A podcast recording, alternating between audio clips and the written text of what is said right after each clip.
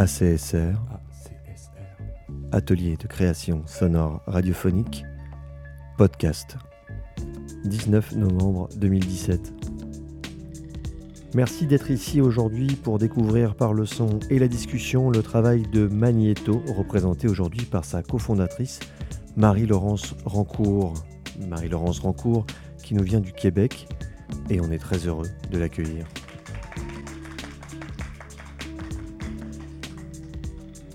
On vous la présente dans le cadre des séances d'écoute mensuelles organisées un dimanche par mois donc au Centre culturel Jacques Franck.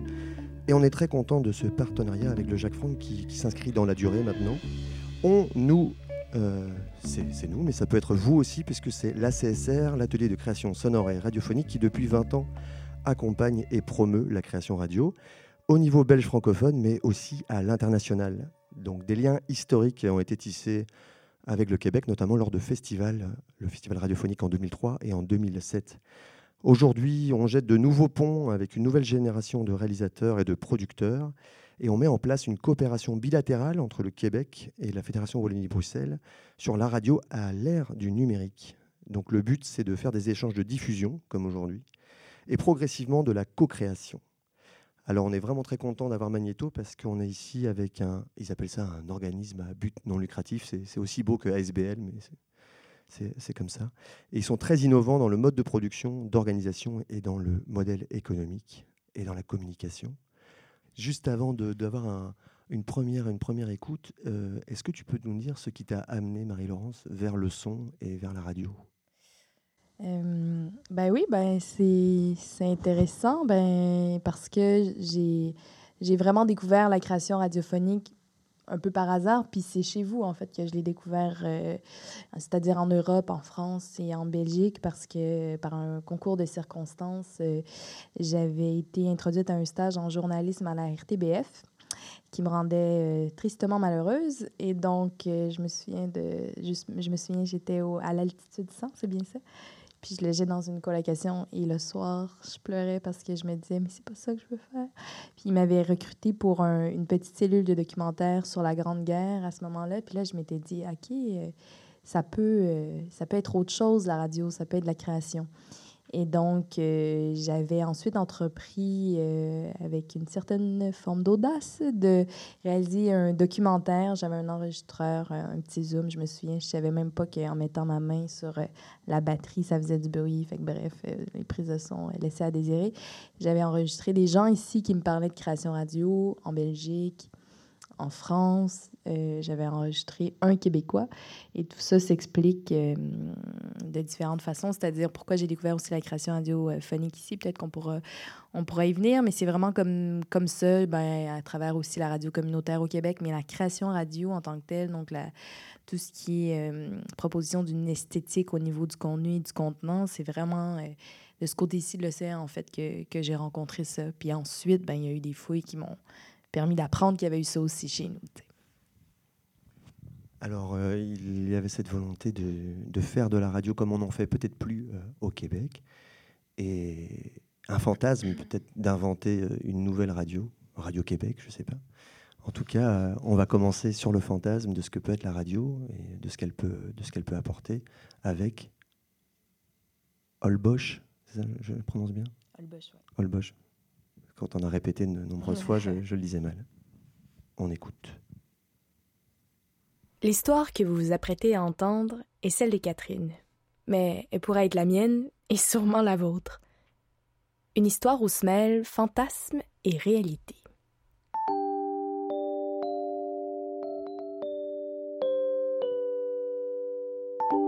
Je m'appelle Marie-Laurence et vous écoutez Périphérie.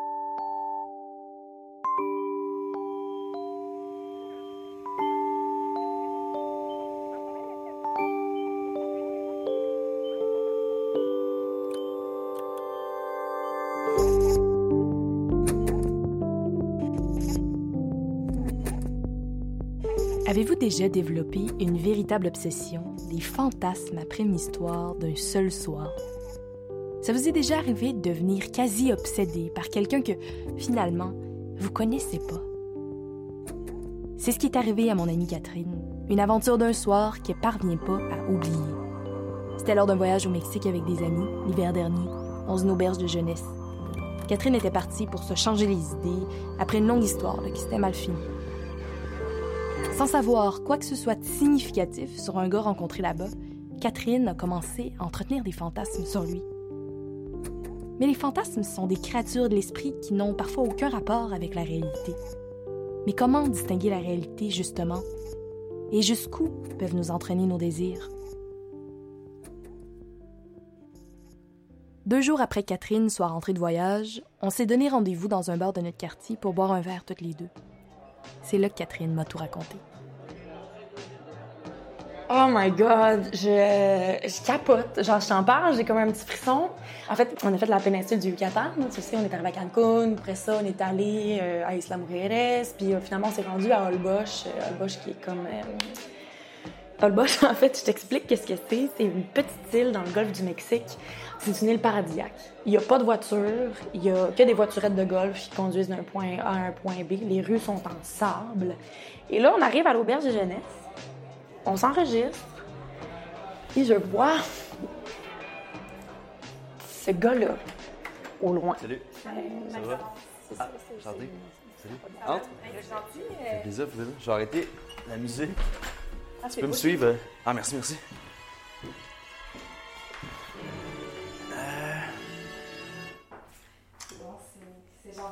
Ben oui. on va... Tu peux t'asseoir là. Euh, je te sers de quoi? De, de l'eau, euh, du café, Ah, du, Ben, du Red Bull aussi? euh, non, Donc, parfait. bon sens. Fait que mon regard arrive sur ce gars-là. Alors, avec, euh, avec Nicolas, on s'enregistre, puis on s'en va dans notre, euh, dans notre chambre et tout ça. Là, je me dis, il faut que je sorte de la chambre, il faut que j'aille un eye contact avec lui. Je peux pas comme le laisser filer. Il ne peut pas s'en aller faire de la plongée toute la journée, puis que je le vois plus, je le vois plus jamais. Impossible. Fait que euh, je me mets sur une table d'une chambre. Fait que Marie-Claude. Non. que- C'est Laurence. Marie-Laurence. Puis de, de, de quelle fille tu parles? Catherine, Catherine que tu aurais rencontrée au Mexique. En fait, nous, on fait un podcast. On a rencontré, euh, ben, dans Catherine, euh, une première fois. Puis elle nous a raconté votre, votre idylle euh, au Mexique. Notre idylle au Mexique. Ouais. Ok, ok. Nous, euh, on a proposé à Catherine d'essayer de te retrouver à travers le podcast. C'est un peu un gag, mais en même temps, ça a fonctionné, ce qui est super drôle. bon, on l'a juste enregistré, elle nous a fait une petite description, tout ça, puis il y a comme quelqu'un qui nous a écrit parce que tu correspondais. C'est une comédienne? Ouais, Ouais, ok, ouais. ouais. Ok, tu savais ouais. pas? Non, non, mais euh, ok, Catherine la comédienne euh, à Holbox. Ok, ok. Qu'est-ce qu'elle. qu'est- qu'est- Qu'est-ce qu'elle vous a dit? Fait que là, je vois m'installer près de lui, tu sais, comme dans le hamac à côté. Puis je suis comme, OK, j'ai... Hmm, comment je vais faire ça? C'est quoi ma tactique? Petit eye contact, je fais un sourire. J'en profite pour lui demander c'est quoi le, le mot passe euh, du, du Wi-Fi.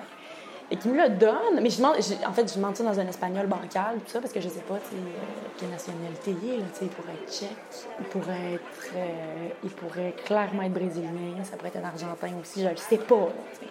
Et il me répond en québécois. À un moment donné, euh, elle, s'approche de moi. Bon, on commence à jaser un peu. euh, finalement, je me rends compte que- qu'elle veut donc me montrer que, que, que c'est parler espagnol. Euh, tienes, tienes el, el codo del Wi-Fi. Je lui dis, écoute, je t'arrête tout de suite. Là, je, je sais que t'es québécoise, moi aussi. Et là, ça se à spinner dans ma tête. Je me dis, Esti, je me dis, je vais me marier avec lui. Je vais marier avec lui. Je, je me vois déjà à Rimouski, avoir une maison avec lui sur le bord de l'eau, être sur le bord du fleuve, avoir deux beaux enfants avec des beaux cheveux frisés. Je me dis, OK, clairement, on fait un retour à la nature, on sauve un café-bar spectacle.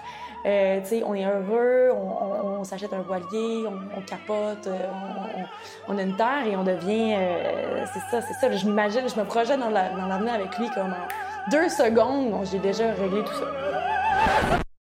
Fait que là, finalement, le gars part. Fait que je suis bon, OK. il est allé. probablement, je sais pas, là, il est allé sur la plage. On se laisse comme ça, je sais pas ce qu'on fait. Euh, plus tard, il y avait, euh, il y avait une espèce de show, là, euh, plein de monde qui se rencontre. euh, tu sais, ben, ben du djembé, ben, ben de la guitare, là, ben des, des petits rastas là, qui, se, qui se ramassent pour faire de la musique. Fait que là, j'arrive là. là-bas, comme mon intuition me le disait, le gars est là. Il est présent. Il est là. Mon cœur se met à battre très fort.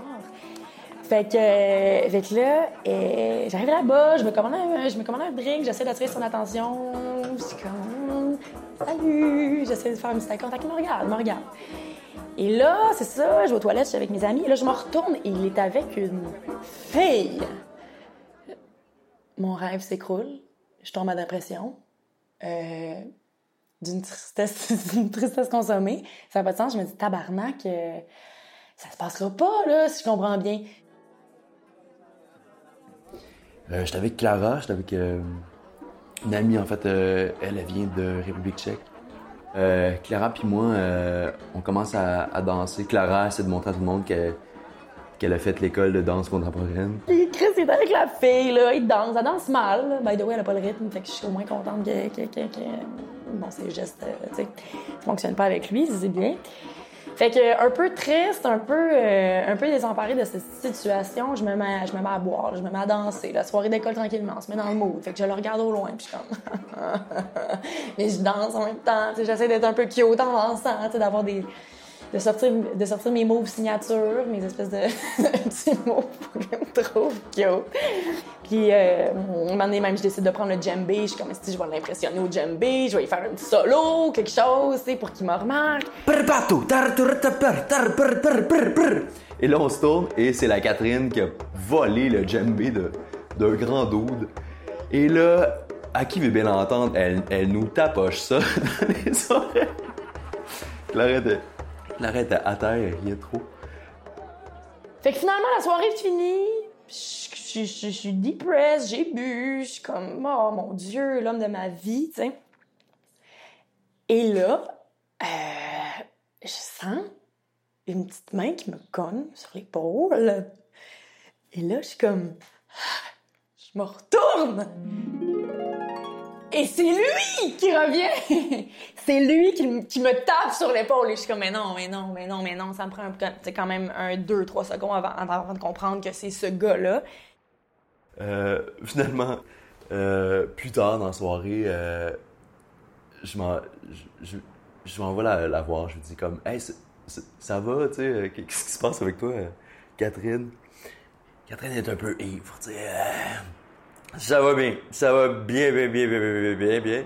Euh, elle rit, elle pleure, euh, elle, on sait pas trop ce qu'elle vit. J'ai un petit vertige, je, je, je manque m'évanouir parce que ça n'a pas de sens. Il est là, il est beau, il, est en- il sent bon parce que là, il est proche de moi. Puis là, il est comme. Fait que je suis comme, ah, si, ok, ah ouais, mais voyons, mais qu'est-ce qui se passe? C'est un rêve, euh, qu'est-ce qui se passe? Finalement, euh, j'ai dit, écoute, ça te tente, on, on peut aller, euh, on peut aller dehors, là, sur la plage. Et là, je dis, genre, qu'est-ce. Genre, je fais comme, un instant, un instant, qu'est-ce que. Qu'est-ce que tu fais? Genre, t'es où ta blonde? Je veux dire, tu peux. Je veux dire, t'as une blonde, tu sais. Il dit, non, non, c'est c'est pas, c'est pas ma blonde, c'est une amie avec qui je voyage, que j'ai rencontrée à Mexico City. Genre, c'est une fille que ça fait, genre, euh, trois semaines que je connais. On a voyagé un peu ensemble, tu sais. C'est pas ma blonde, tu sais. Fait que là, elle ramasse ses chouclacs, euh, commence à marcher. On se ramasse dehors. Finalement, euh, on s'assoit. Elle me dit J'aimerais ça aller au quai. Fait que là, on trouve un espèce de, de, de quai, un, un truc en bois qui a l'air vaguement d'un quai. C'est vraiment là, là, on est dans le cliché. Là. On est dans le cliché du rêve, on est dans le cliché de quelque chose qui se peut pas habituellement. Là. Tranquillement, on s'assoit au bout du quai. On boit de la bière, euh, c'est magnifique. euh, ça brille de partout, ça brille dans mes yeux, ça brille dans les siens. Je suis comme, oh my god, on vit quelque chose. C'est définitivement le père de mes enfants. Et là, c'est. Et là, c'est la petite tête de Catherine qui se met à tourner. La pauvre, tu vois que ça ne va pas. Je commence à, lui un peu lui masser le dos pour que ça, ça se passe. Et là, ben finalement, finalement, ben on s'embrasse, on s'embrasse. C'est lui qui m'embrasse en plus, même pas moi, là. Puis là, il me donne un, un bec, un beau, beau, beau bec, doux, doux, doux, doux, doux, doux, tu sais, comme un bec un peu comme du bout des lèvres qui grandit avec tranquillement avec la langue, tu sais, comme qui est langoureux, qui prend de la place de plus en plus, puis qui comme l'espèce de, de, de- tourbillon là, qui, te part, euh, qui te part du plancher euh, pelvien, là, puis qui te monte jusque dans la gorge, puis dans le cerveau, là, tu sais, genre cette affaire-là. Fait qu'on s'embrasse, puis je suis comme, ah, wow, OK, ah, ouais, ben oui, tu sais, ben oui, c'est sûr qu'il embrassait bien, c'est sûr, tu sais. Et là, tranquillement, il se met à me déguster. Il a pas peur, lui. Il a pas peur. Une fille en voyage, euh, qui, qui, qui, qui, a le poil long de même, s'il s'en calisse, il m'ouvre les jambes. tu sais, comme dans le sens que tu sais, les gars, ils essayent la première fois, puis sont timides, ou tu sais, ils savent pas trop comment faire, puis tu sais, euh, ils se promènent un peu partout, mais lui, c'est un pro, c'est un pro, il est c'est comme un...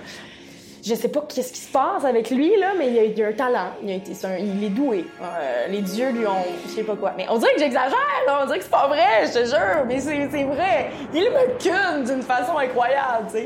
Là, je suis comme, sacrement, arrête, t'exagères, t'es trop, t'es toute, là, tu sais. Et là, je suis juste comme, ben, OK, écoute, je, vais, je, vais, je, je, m'abandonne sur le quai de cette façon merveilleuse, ce moment. J'essaie de prendre des photos dans ma tête, j'essaie de faire comme, OK, OK, OK, euh, il faut absolument que je, que, que, que, je me fasse un film de ça, puis que je le garde dans une, en réserve quelque part, dans ma boîte crânienne, dans ma boîte à souvenirs. Faut que ça, faut que ça reste, faut que ça reste, faut que ça reste. Je suis comme, ça n'a pas de sens. J'avais cette histoire-là en tête assise dans la cuisine du gars. Je savais plus comment le regarder. Comme un tombeur qui me raconte une énième aventure d'un soir. En tout cas, il se la jouait détaché, mais vraiment. Est-ce que ça se peut que deux personnes qui partagent un même moment le vivent pas du tout de la même manière et en gardent pas du tout le même souvenir? À un moment donné, j'ai comme voulu en avoir le cœur net. Fait que euh, finalement, euh, ben, ça reste comme ça. Euh, Avez-vous couché ensemble ou? Euh. Non. Non, non, non. non. On n'a pas, on n'a pas euh, couché ensemble. Vous n'avez pas couché ensemble? Euh. Euh. Ben. Euh, je, je pense que. Ah. Peut-être qu'on. Ben, vous êtes très chaud. Euh à un certain moment, je me souviens que j'étais peut-être dans mon plus simple appareil, puis. Euh, mais. Euh, hey, je, je. Pense pas, je pense pas. Pas se souvenir de ça. Je comprends pas comment ça se peut. En même temps, comment on peut devenir aussi vite obsédé par quelqu'un? Cette histoire-là prouve une chose. Les désirs, ça peut être tellement, mais tellement fort. Puis Catherine, malgré son espèce de fixation sur ce gars-là, elle sait très bien qu'on peut facilement tomber dans une forme d'illusion. Je suis complètement obsédée par ce gars-là. Ça a comme pas de sens, tu sais. C'est un inconnu complet. Je, je, sais, je sais pas c'est qui, tu sais. Je, je, je, sais pas c'est qui. Je sais vaguement un peu ce qu'il fait dans la vie, mais tu sais, euh, on n'est pas allé super loin. C'était comme plus une, une, connexion. Euh, chimico-physique, tu sais. Puis, c'est fou, qu'est-ce que l'imaginaire peut faire après. C'est fou à quel point on projette n'importe quoi dans l'autre. Puis c'est ça que Roland Barthes dit dans le fragment du discours amoureux. C'est dingue parce que l'autre, dans le fantasme, dans l'imaginaire, l'autre n'est qu'une forme. Euh, euh, l'autre n'est comme un, pas un individu coloré, mais un fétiche coloré. L'autre devient un fétiche coloré, c'est comme une forme floue, un fétiche coloré, dans lequel c'est ça, t'injectes ce que tu veux, parce que ce gars-là, je le connais pas. Fait que pour moi, ça reste du fantasme. Bon, c'est ça, c'est super surprenant parce qu'en fait, son histoire était assez, euh, bon, différente.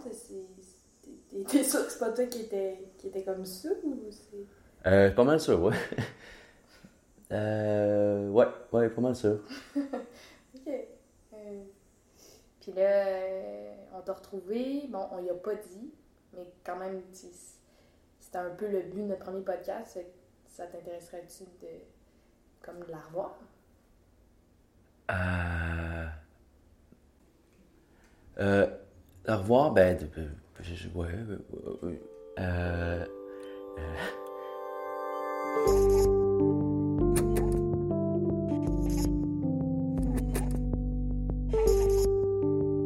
Concept et scénario, Marie-Laurence Rancourt. Production, mixage et musique, Antonin Viss, Guillaume Campion. C'était Périphérie, une production de Magneto.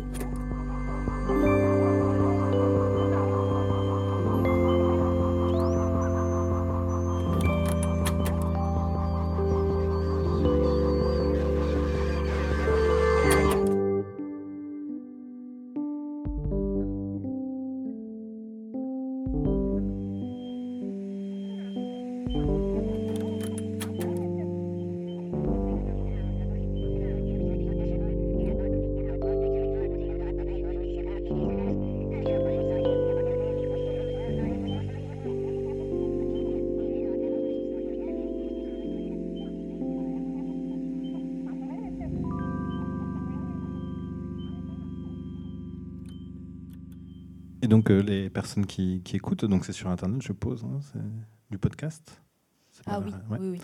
Euh, vous n'en dites pas plus justement sur la- le fait que ce soit vrai ou pas. Enfin, c'est pas juste nous ce soir. C'est c'est comme ça que vous euh, présentez les choses. Enfin, c'est dans cette euh, ambiguïté là justement. Ben, pas toujours, mais pour celui-là, en fait, D'accord, ok. au départ, c'était pas l'idée de laisser une ambiguïté, mais comme on a vu que ça fonctionnait plutôt bien en termes d'ambiguïté, justement, ben on a un peu euh, laissé la chose aller, mais Guillaume a la, a la vraie réponse sur, euh, sur son écran d'ordinateur, puis je pense que si vous allez sur SoundCloud, malheureusement, vous allez trouver la réponse à votre question. Alors moi, ce que j'aime bien euh, dans ce- cette première euh, écoute, c'est que je, trouve que ça illustre à la fois euh, toute cette histoire de fantasme, mais ça, donne l'impression d'être aussi un fantasme de ce qu'on pourrait faire avec la radio. Retrouver quelqu'un, dialoguer entre des gens, des bouteilles à la mer, partager un avis sur, un même souvenir. Et du coup, j'ai envie que, tu nous parles un peu de, ce qui t'a animé et, ceux qui t'ont rejoint pour, faire Magnéto. C'était quoi le désir même peut-être ce- au, au début, vraiment, qu'est-ce que vous avez vu? Est-ce que vous étiez comme Catherine et vous aviez l'impression que vous êtes tombé en amour avec la radio et vous vouliez faire des choses énormes et tout devenait très fort? Ce désir, et ce désir peut-être dans le paysage québécois euh, de, Mm. de la radio? Ah ben la métaphore est pas mal. C'est bien. Je vais t'entraîner à la maison. Euh, ben, c'est effectivement, euh, au départ, euh, la genèse de Magnéto, je dirais que c'est un acte politique, Magnéto, dans le cadre du Québec. Puis peut-être que c'est comme ça qu'il faut euh, que je commence à introduire la réponse à ta question. C'est-à-dire que il faut avoir, pour comprendre Magnéto, je pense qu'il faut avoir une connaissance du paysage radiophonique québécois auquel moi, euh, je me suis beaucoup intéressée avant de, avant de lancer Magnéto. C'est-à-dire qu'au Québec, euh, il n'y a pas d'économie de la création radio, il n'y a pas de reconnaissance de cette discipline-là. C'est quelque chose qui a déjà existé dans la tradition radiophonique. On a eu des littéraires importantes chez nous qui ont commencé à travers la radio même, mais c'est un héritage et une mémoire qui n'est pas du tout alimentée et connue.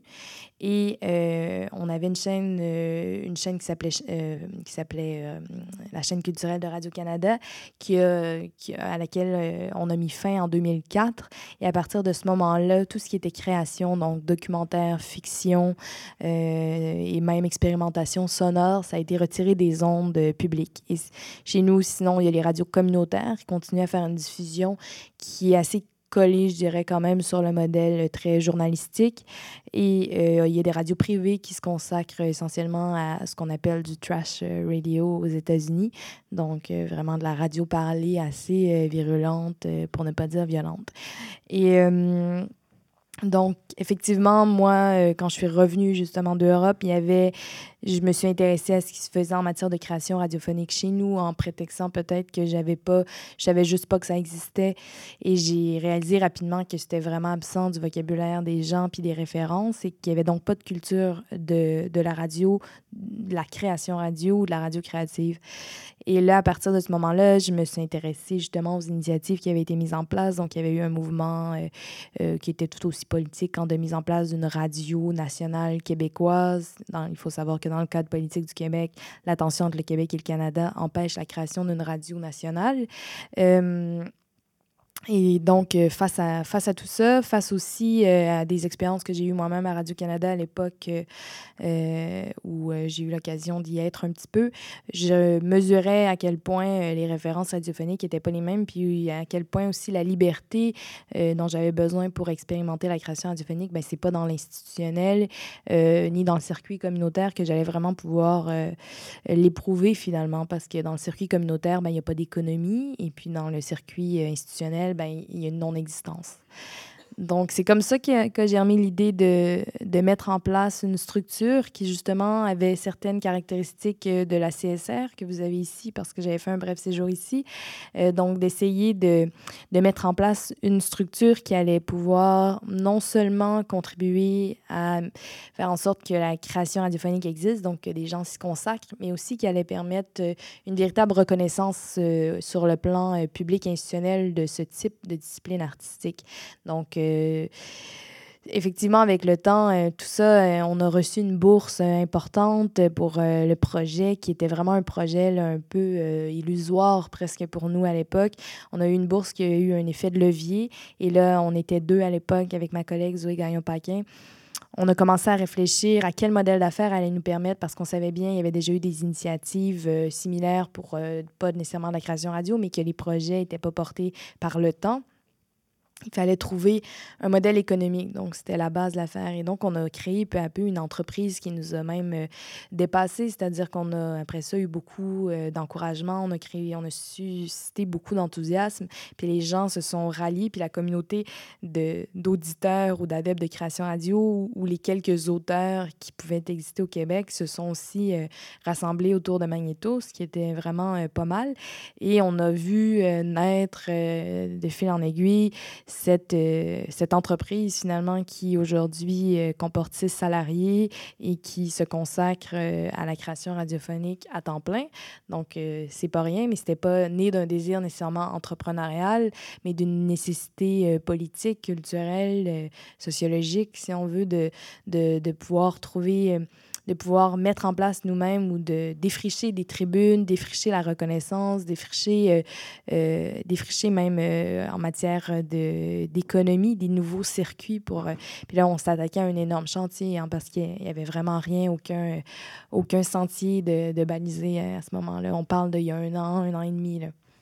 C'est assez marrant puisque j'ai fait une première mission soutenue par Wallonie-Bruxelles International pour recréer des liens pour la radio entre du coup la, CSR et à l'époque une, une radio étudiante euh, choc.ca et, et, tout ce que je pouvais rencontrer là-bas et il y avait une sorte de de désespoir. Les gens disaient non, c'est pas possible, la, radio publique ne diffuse rien, euh, les radios communautaires qui ressemblent un petit peu à nos radios d'expression et de création ici, mais avec quand même un modèle économique basé en partie sur la publicité, ne diffusent pas, même quand c'est gratuit. C'est-à-dire même, même au-delà de l'économie, ça ne diffuse pas. Donc, euh, j'ai été faire un documentaire là-bas où j'ai été diffusé dans une radio étudiante, mais même dans des radios juste communautaires, on m'a demandé de le diffuser en morceaux.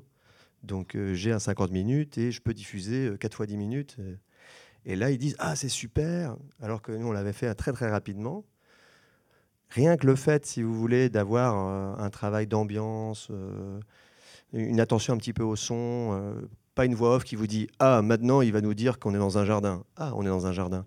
C'est-à-dire d'être dans de laisser les auditeurs un petit peu euh, écouter. Même le reportage, si vous voulez, est, assez faible en termes, euh, en termes sonores. Donc, d'où, et en revenant, euh, on se rencontre avec Marie-Laurence, Marie-Laurence était déjà venue là, et c'est vrai qu'il y a eu un petit effet locomotive et qui est assez intéressant en termes de, pour nous, même ici en Belgique ou, ailleurs, de locomotive, c'est-à-dire une initiative de, de, quelques personnes, mais qui va remobiliser même les anciens euh, auteurs et réalisateurs qui, voient Ah, tiens, il y a une brèche.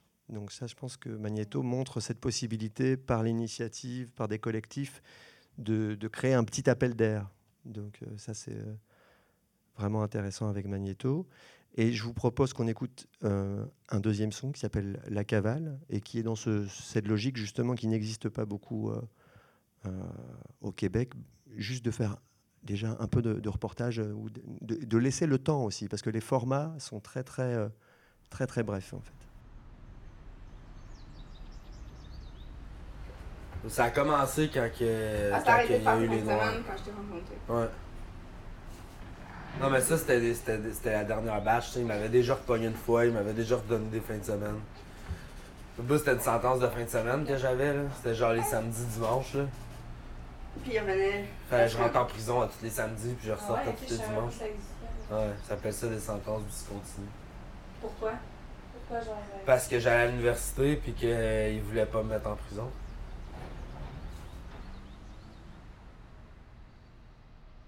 Aujourd'hui, j'ai fait 12 lieues à pied. Ce soir, en arrivant dans ce pays, j'ai été dans une auberge. On m'a renvoyé à cause de mon passeport jaune que j'avais montré à la mairie. Il avait fallu. J'ai été à une autre auberge. On m'a dit Va-t'en. Chez l'un, chez l'autre, personne n'a voulu de moi. J'ai été à la prison, le guichetier n'a pas ouvert. j'ai été dans la niche d'un chien. Ce chien m'a mordu et m'a chassé comme s'il avait été un homme. On aurait dit qu'il savait qui j'étais.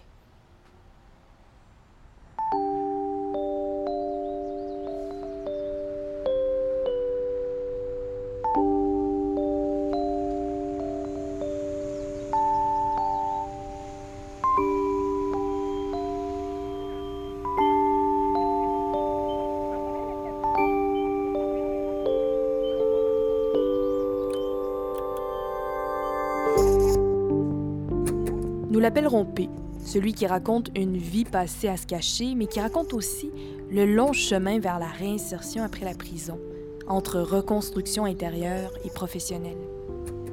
P a commis un crime, puis il a rejeté la peine. Sa voix est celle d'un homme que les murs de l'enfermement n'ont pas réussi à faire faiblir. Mais comment apprendre à apprivoiser la liberté après l'expérience de la détention? Atteindre l'autonomie après la précarité? Se projeter? Tout en apprenant à composer avec un difficile passé.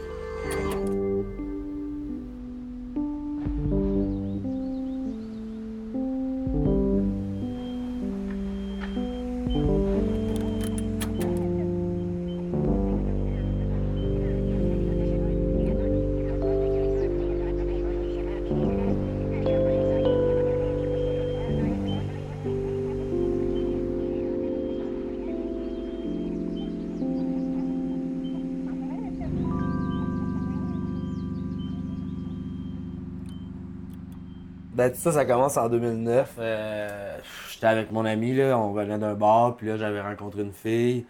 Puis là, euh, je me suis fâché après, un moment donné.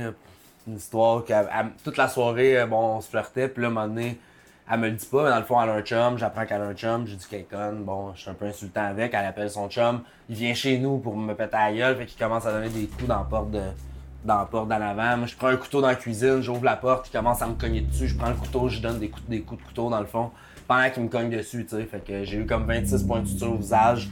Puis le gars, il a eu genre 16 coups de couteau. Puis euh, après ça, la police sont venus m'arrêter pour tentative de meurtre. C'est ça, eux autres, ils disaient dans le fond, comme c'est moi qui ai ouvert la porte, euh, j'aurais dû attendre qu'ils défoncent la porte, là. Ça, ça aurait été de la légitime défense, mais comme c'est moi qui ai ouvert la porte, parce que justement, je voulais pas qu'il rentre, là. Tu sais, je pas attendre qu'il rentre. Moi, dans ma tête, c'était j'ouvre la porte puis je l'affronte direct, là. Fait que, tu sais, devant la loi, c'est moi l'agresseur, tu sais. Puis, euh, là, c'est ça, là. Fait que là, ils m'ont mis en procès. Les avocats, ils disaient si t'as 30 000 tu vas être acquitté. Si t'as pas 30 000 t'es bien mieux de plaider coupable. J'avais pas d'argent pour aller en procès de toute façon. Fait que, il a fallu que je plaide coupable. Mais quand même, vu que j'avais donné beaucoup d'argent, on, on fait tirer, tirer, tirer, tirer, là. Dans le fond, là. Puis, euh, regarde, c'était arrivé le 30 avril 2009, là, dans le fond, là, ces événements-là. Puis le procès, là, ça l'a fini genre en avril 2000... Non, en septembre 2012. Puis euh, là, j'étais supposé d'aller faire les fins de semaine, sauf que les fins de semaine, ben, là, c'est sûr que j'ai pas été vaillant, ben, ben.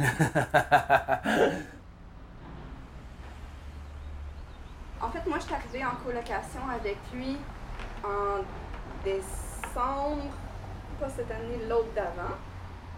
Ça, fait deux ans. 2014. Ouais. Je suis arrivée en colocation avec lui. Euh, on, on sortait pas ensemble, j'étais une coloc au début. Puis il a arrêté de faire ses fins de semaine qu'il avait recommencé à faire quand il m'a rencontré. Parce que moi, il me l'avait pas dit. Je, je savais pas qu'il y avait un dossier criminel, je savais pas. Euh, je savais rien au début. Je savais qu'il y avait des batailles, puis quelque chose, mais je savais pas tout. C'est difficile à expliquer à quelqu'un qui l'a pas vécu, c'est quoi faire des fins de semaine. Euh, fallait que j'aille au palais de justice, tu sais. On était dans une pièce grande comme, mettons, la cuisine ici, là. Puis euh, ils mettaient des matelas à terre, tu sais. Un matelas, deux matelas, trois matelas, quatre matelas, tu sais, c'est ça. Quatre par place, cinq si en rentre un cinquième, avec une toilette au bout là, genre, tu sais. C'est un bout de peine qu'ils appellent, là. C'est la place où t'attends normalement pour passer en procès, parce qu'il y avait plus de place. Puis là, euh, dans le fond, ils nous laissaient là pendant deux jours, là, du, samedi matin au dimanche soir, ils nous laissaient dans cette pièce-là à 5, sais. Pas de douche. Euh, au début, il y avait juste des sandwichs. À un moment donné, ils ont commencé à nous donner des, des, des, de la bouffe chaude, là. Au début, il n'y avait pas de bouffe chaude. Fait que là, je trouvais ça super dur. J'étais comme traumatisé à chaque fois. C'est comme, tu vas là, tu te fais fouiller, tu te fais mettre là-dedans. Là, t'es comme pendant 48 heures dans une pièce fermée avec 5 personnes que tu connais pas à faire pas grand chose. Il y avait un jeu de risque, on jouait à risque souvent, là, mais là, à un moment donné, ça fait 48 heures que tu joues à risque. Là. T'es comme. Je sais pas comment expliquer, c'est. T'as pas de lumière, t'as pas de, pas de fenêtre.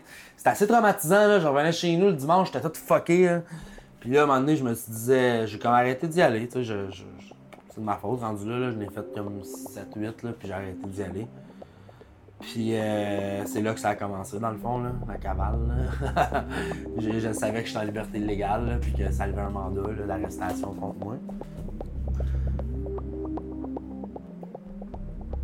Comment tu faisais pour. Euh... Ben, je faisais juste éviter de me faire arrêter. Ils sont pas venus te chercher chez vous, Pas au début, mais en fait, les brigades mandat, ça existait pas il y a 8 ans. Là. En tout cas, il y en avait peut-être juste une à Longueuil ou je sais pas quoi. Là. Mais il y avait pas, tu sais, les policiers, c'était genre quand on te pogne dans la rue, on t'arrête, on check tes, tes cartes. Puis euh, c'est comme ça qu'ils rattrapaient le monde pour les mandats, tu sais. Il n'y avait pas personne qui était attitré à aller chercher des mandats à la police. Puis même quand il y en a eu, ils sont quand même très débordés, là.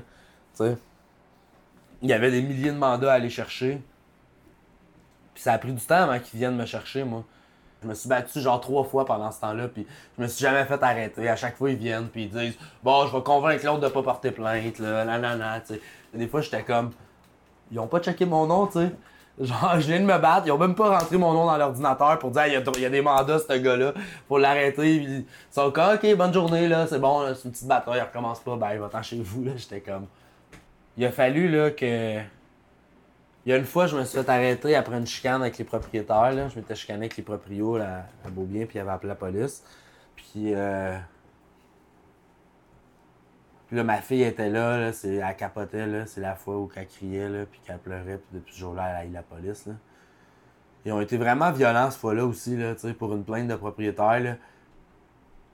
Ils ont, devant mon enfant, ils, ont, ils m'ont mis à terre, le bras à terre, super violent, alors que j'étais comme, ok, je m'en viens, tu sais, pas de problème, je vais vous suivre. Je le savais, je le sais quand je vais me faire arrêter, là.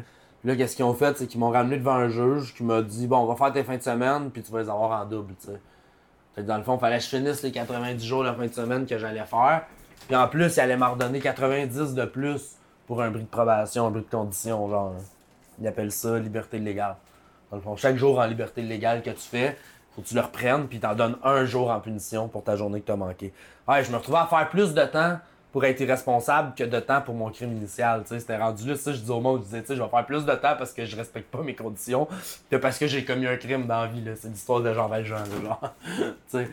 Puis là, euh, ben c'était ça, là, il voulait me donner genre 9, 9 mois, 10 mois là, pendant un bout. je me suis dit, bof, je vais aller le faire, là, mais euh, je suis pour partir, euh, mettons 9 mois, tu en fais 6, là, c'est deux tiers. Fait que tu fais 6 mois, tu sais, si je suis pour partir 6 mois, je veux quand même tu sais, comment c'est, là, genre, euh, t'as jamais comme, ah, ben, quand ça donne bien, là, je vais partir six mois, tu sais. Ah, mais tu sais, j'avais des, un appart, des meubles, des affaires, j'allais pas, j'étais en coloc euh, étudiante, mais tu sais, c'était toutes des affaires que j'avais achetées avec les autres. Euh, je pouvais, je pouvais pas partir six mois, j'allais à l'université, tout, là, je commençais à capoter un peu, fait que bon, je me disais, je vais juste éviter de me faire arrêter, là. Ce qui est assez facile, là, les policiers sont, c'est des égocentriques, là, fait que tu t'as juste à contrôler leur ego, puis là, ils vont toujours jamais t'arrêter, là. Puis il y a eu un événement à un moment donné. Les policiers sont venus chez nous parce qu'il y avait quelqu'un qui était rentré par infraction qu'on avait appelé la police. Euh, puis là, ils ont vu dans l'ordinateur qu'il y avait un mandat contre lui. Mais j'étais enceinte rendu là. Là, ça faisait, c'est beaucoup plus loin, là, j'ai avancé dans le temps. Euh, j'étais enceinte de lui. Euh, puis là, ils ont vu qu'on on était inquiets que les autres reviennent par infraction parce qu'ils s'étaient sauvés. Il y avait toutes les autres colocs, il y avait moi enceinte.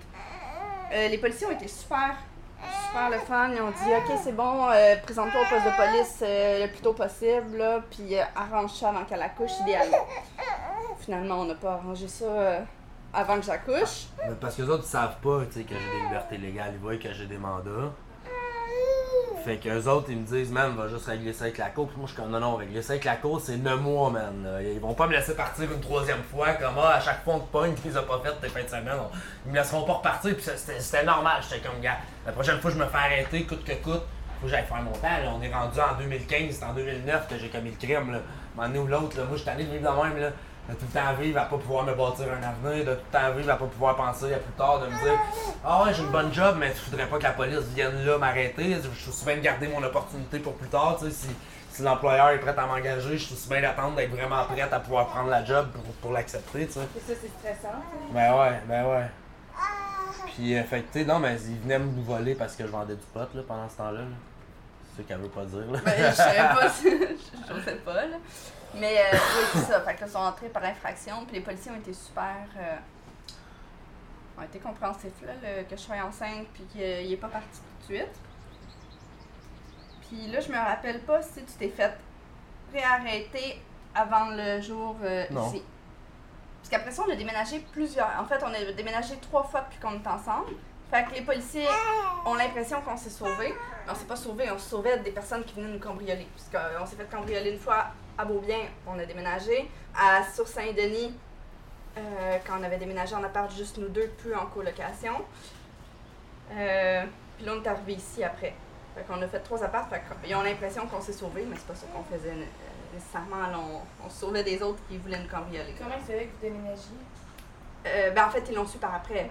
Parce que, en fait, quand ils sont venus le chercher ici, il y a deux mois,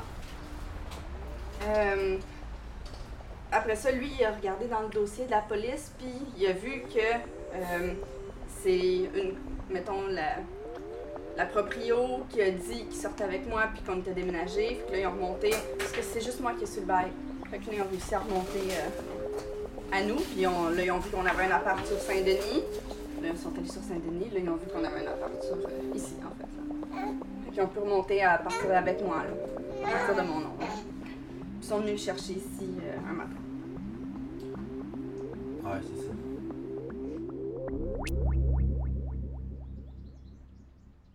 En fait, euh, moi, je dormais. J'étais couchée avec le petit, puis lui, il était levé.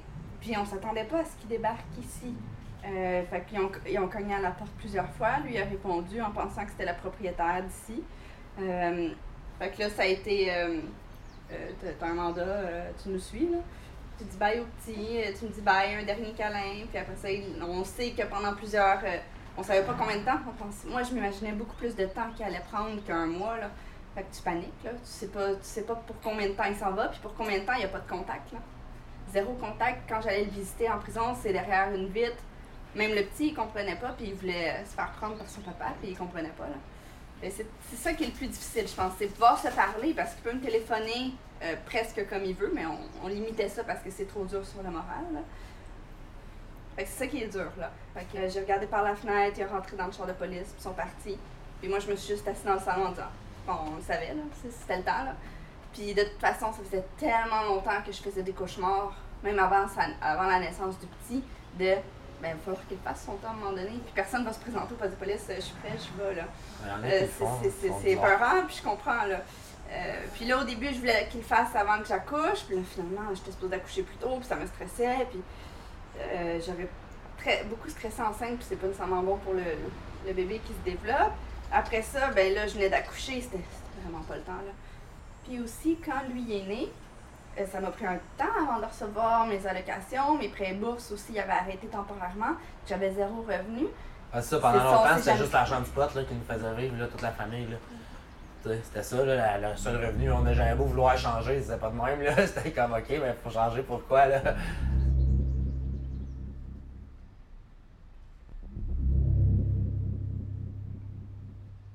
Ben oui, je déteste ça, voyons donc. Genre, j'étais à l'université, été faire un bac en administration HSC, c'est parce que Chris, euh, je voulais faire d'autres choses dans la vie, là. J'avais pas envie de vivre de même, là. Ben, je me suis rendu compte que c'était pas agréable, puis que... Parce que, tu sais, quand t'es jeune, tu te dis tout le temps, moi, je vais réussir, tu sais, moi, je vais être un criminel, je vais être riche, tu sais, ta, ta, ta. Puis à un moment, en vieillissant, tu te rends compte que, bof, la plupart du monde que tu connais, sur la, grosse majorité, ils finissent pas comme ça, là, ça va pas bien. Ou ceux qui sont, qui sont riches, ils sont en prison pendant 10-15 ans, même les motards vont être en prison pendant 15 ans.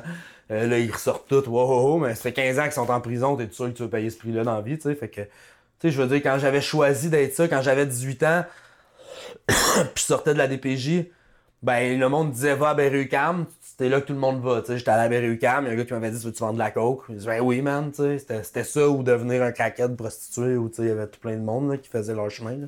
Mais les orphelins vont tous à Berry-UQAM à 18 ans, là. ça semble être ça qu'on fait tous là. Puis euh, ben tu sais, vendre de la coke c'était un meilleur job là, dans ce temps-là. Là. Ça me semblait, ça me semblait prospère, ça me semblait un bon choix là. Mais euh, à un certain moment, j'ai compris, là, j'ai fait, OK, je, vais arrêter ça. J'avais 23 ans, là, j'étais pas si vieux que ça. Puis, mais c'est juste que tu peux pas, là. Tu as un dossier criminel, t'as as fait ça toute ta vie, t'as pas d'expérience c'est pas évident. Même après mon bac, là, ça servait à rien. J'allais appliquer à des places, puis souvent, ils m'engageaient. C'était pas de me faire engager le problème, c'était qu'ils me donnaient. Tu sais, ils me disaient pas, t'as-tu un dossier criminel à l'entrevue? C'est juste quand je rentrais le lundi, ils me donnaient un paquet de papier, puis dans les paquets, ils me disaient, ah, ça, c'est des détails, fais juste remplir ça. C'est juste pour, la, pour les ressources humaines. Euh. Puis là, je le voyais, là, le papier de dossier criminel. Là, là j'étais comme, attends qu'il lise ça, toi. tu sais, je le voyais, je le savais là, que je venais de perdre ma job là, à chaque fois. Là, tu sais. Ça, ça n'a pas été dur, tu sais, de vivre en cavale ou même aller en prison dans ce temps-là. Ou, tu sais, ça, ça semblait cool, là. C'était c'était un choix de vie que je faisais, puis euh, ça allait avec, c'était le prêt à payer pour mon choix de vie. Puis le plus dur, ça a été après, là, ça a été quand je me suis rendu compte que là, je pouvais pas réintégrer le marché du travail, que je pouvais pas faire comme tous mes amis, puis juste aller faire un diplôme, aller me trouver une job. J'aurais beau être aussi intelligent que je voudrais, j'aurais beau être aussi bon en entrevue que je voudrais, j'aurais beau devenir aussi qualifié que je voudrais, ça changera rien. Ces gens-là vont pas m'engager, puis c'est pas une question de qualification, c'est pas une question de comment je me présente, c'est pas une question de ce que je sais, c'est juste une question de non, avec le dossier-là, je, désolé, mais c'est un risque qu'ils veulent pas prendre. Tu il y en a beaucoup qui me disaient ça, qui me disaient écoute, man, je te jure, dès que t'as un pardon, je t'engage. Je te veux, là, je peux juste pas prendre des risques de même, engager un gars comme toi. La journée qu'arrive une erreur en administration, la journée qu'arrive une erreur en comptabilité, ils vont pas penser que c'est une erreur innocente, ils vont penser qu'ils vont dire, hey, gars, ils engagent des criminels, eux autres, audits, check, euh, ils vont envoyer toute l'arsenal pour checker notre entreprise pour être sûr qu'on n'est pas des criminels. Pour la, plupart des entreprises, c'est trop, c'est trop de risques à prendre.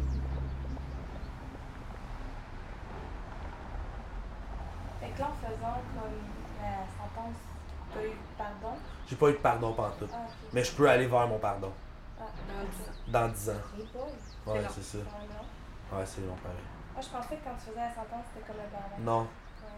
le, le, pardon, il faut que tu passes 10 ans sans aucun crime, sans aucune tâche, sans aucun rien. Ah, Puis là, tu peux avoir le pardon. Pour ça, je disais, en 2005, c'était mon dernier crime. Puis s'il n'y avait pas eu la bataille de 2009, dans le temps, c'était 5 ans aussi. C'est Harper qui a mis ça à 10 ans faut savoir ça. Là. Trudeau, il devrait leur baisser à 5 7 ans. Il y en a qui disent qu'il va faire ça. Mais ça serait 2019. Si c'était 5 euh, ans? Euh, 10 ans. C'est à partir de la, la, fin de la sentence. Euh... Puis vu qu'il a été en cavale plein de temps, ça compte pas pendant le pardon, ça. Là. Pas 2027 même. Ah, okay. 2026. Tu sais, là, je viens de sortir de prison, là. J'ai pas été avec mon petit gars, là. J'ai passé les, dans un mois et demi dans ses premiers quatre mois à pas être là, là. Puis, euh, je vais, je vais trouver de la job, j'imagine. Je vais essayer, en tout cas, là. Je mais j'ai peur de, de, de, me péter à la face, pareil comme la dernière fois, à me faire dire partout. Euh, ah ben ouais, remplis ça, ouais, y a pas de problème, remplis ça lundi, tu vas être engagé, puis ça me tente pas, là, j'ai peur. Ça m'avait démoli, pour vrai, cette fois-là, les trois fois de suite, bang, bang, bang.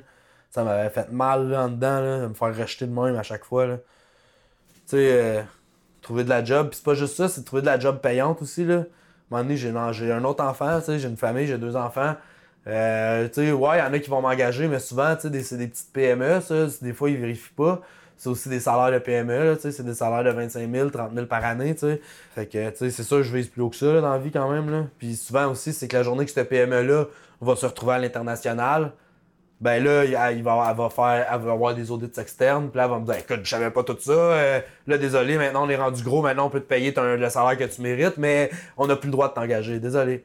C'est ça qui va finir par se passer parce que je je suis pas fou non plus, je sais comment ça marche, j'ai fait un bac en admin, je sais comment ces gens-là pensent, je comprends pourquoi ils prennent les décisions qu'ils prennent, tu sais.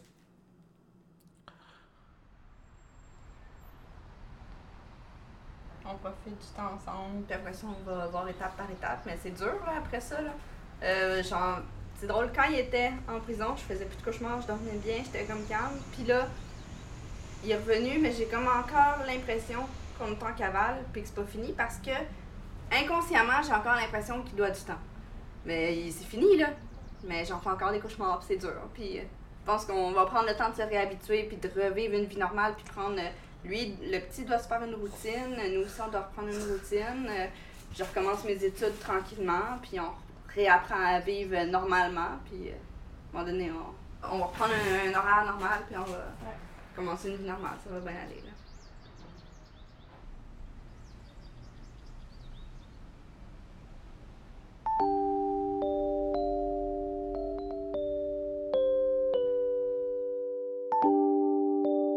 Concept et scénario, Marie-Laurence Rancourt. Production, mixage et musique, Antonin Viss, Guillaume Campion. C'était Périphérie, une production de Magneto.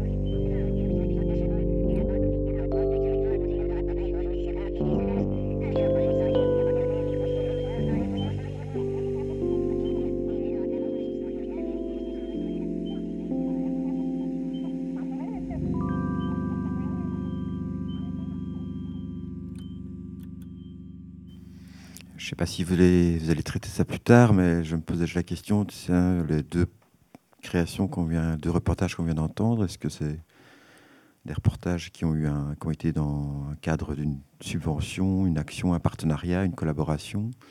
Ou ça c'est quelque chose qui est fait euh, en fond propre, euh, un pur désir euh, au sein de Magneto? C'est un peu... C'est ça en fait, c'est des créations indépendantes c'est peut-être l'occasion d'expliquer un peu le modèle d'affaires, juste dire quelques mots sur ça. C'est qu'il y a des productions qui sont réalisées en partenariat avec, il y a des créations donc en partenariat avec des organismes culturels ou sociaux. Donc, c'est-à-dire que c'est sur commande et nous, on doit initier, inventer un concept. Mais il y a aussi des réalisations euh, qu'on fait de manière indépendante. Et ça, c'était les deux premiers épisodes d'une série qu'on a fait il y a quand même un moment. Euh, voilà, donc ça fait un, petit bout de temps qu'on a initié Périphérie et on, on travaille sur du nouveau matériel, mais on a eu un beau problème, c'est qu'on a été assez populaire, qu'on a manqué de temps pour euh, nos... Ça devient comme le second problème, c'est-à-dire au départ, il y a celui de l'argent, puis après ça, c'est celui du temps. Donc, euh, le, celui, lorsque celui de l'argent est dépassé, ben là, il y a la question du temps, de, manquer de temps parce qu'on fait des trucs pour les organismes, et tout ce qui est création indépendante, finalement, euh, on a beaucoup moins de temps pour ça. Alors, oui, mais ça, c'était des projets qu'on avait fait euh, de, nos propres, de nos propres moyens. Il n'y avait pas de, de bourse euh, à ce moment-là. Euh, les projets qu'on fait en collaboration avec des organismes culturels ou sociaux, souvent, on, on, va faire une demande de subvention avec ces organismes-là. Donc, là, du moment où ils reçoivent la bourse ou la subvention, ils vont nous impliquer dans le projet. Je pense qu'on va écouter un truc justement qui a été fait en partenariat ensuite. Euh, parfois aussi, euh, ben, ils ont tout simplement l'argent. Vont. C'est une nouvelle façon pour eux de, de médiatiser ou plutôt de, de, de s'approprier le médium radiophonique pour faire passer non pas de la publicité à travers lui, mais pour faire euh, disons, porter, euh, porter un peu plus de sens. Donc, on a des, par exemple, on travaille avec la Maison de la Poésie de Montréal ou on travaille avec un organisme, euh, on travaille même avec Télé-Québec. Euh, c'est des gens qui cherchent des façons de, de, de, de s'adresser différemment aux gens. Donc, ça devient une, pour eux une opportunité de faire affaire avec nous et de, de concevoir avec nous des créations radiophoniques. Nous, on trouve ça plutôt bien que les gens se tournent vers ce médium-là. Il y avait toujours il y a toujours la question du délicat, euh, du délicat équilibre, c'est-à-dire est-ce qu'on se, est-ce qu'on risque pas de se corrompre à fort, est-ce qu'on serait prêt à faire quelque chose pour Toyota ou McDonald's? Donc la réponse c'est non. Et euh, on a quand même une ligne éditoriale assez euh, ferme. Et je dirais que c'est un avantage et un désavantage. Le désavantage d'évoluer dans un environnement où la création radiophonique est à ce point-là pas reconnue. Puis en même temps, le fait d'être un peu les, les pionniers puis les seuls joueurs en, les seuls joueurs en liste, ça fait en sorte que ben effectivement, on, peut vraiment, euh, on peut vraiment faire un travail d'éducation aussi auprès de ces organismes-là, auprès des gens, auprès du public. Euh, on a fait il n'y a pas très longtemps un festival euh, de la création radio à Montréal, alors sur tout un week-end. Et il y avait, bon, c'est une première édition, mais il y a eu pas, loin de 100 personnes euh, à l'événement. Donc pour des écoutes comme vous faites ici, nous, il y a deux ans, il se passait pas grand-chose. Il y avait des soirées d'écoute de temps à autre, mais quand même, c'est une évolution assez importante. Donc si on peut nourrir les curiosités, puis si on peut faire en sorte justement qu'il y ait une espèce de travail d'éducation euh, populaire à ce que c'est euh, la création radio et auprès des euh, organismes et auprès du public plus large, ben c'est très bien comme ça, puis ça participe vraiment de, de notre mission qui est celle de faire reconnaître et de valoriser la création radio. J'avais aussi envie de parler de la, du fait de faire du podcast ou balado-diffusion au Québec en tant que pure player, enfin, c'est-à-dire de faire que ça, donc de ne pas être lié à une radio au départ, parce qu'il y a du podcast qui est de la rediffusion de programmes existants. Euh, il y a du podcast qui sont aussi liés des fois à, des journaux ou à des sites en ligne comme Slate qui va faire transfert, etc. Et on a eu une réflexion qui nous a été amenée euh, notamment par Mehdi Aoudi qui était venu faire une, euh, une masterclass pour la CSR. Donc Mehdi Aoudi, c'est un réalisateur qui a été primé à plusieurs reprises au prix Europa pour des documentaires qui sont très recherché et qui l'amène à rentrer en contact euh, avec des gens euh, qui ne sont pas du tout de son milieu, je dirais. C'est-à-dire, par exemple, il a fait euh, quelque chose sur, sur, l'héroïne dans la Meuse, poudreuse dans la Meuse. Et donc, il va aller comme ça rencontrer. Et c'est un des documentaires qui amène à la rencontre et à faire entendre des choses qui sont vraiment très loin de nous. Et dans le cas, par exemple, de, Slate, euh, eh bien, quand on écoute Transfert, je ne sais pas si vous avez déjà entendu, ce... on est dans euh, des gens qui, qui s'auto-racontent, donc ils se racontent eux-mêmes.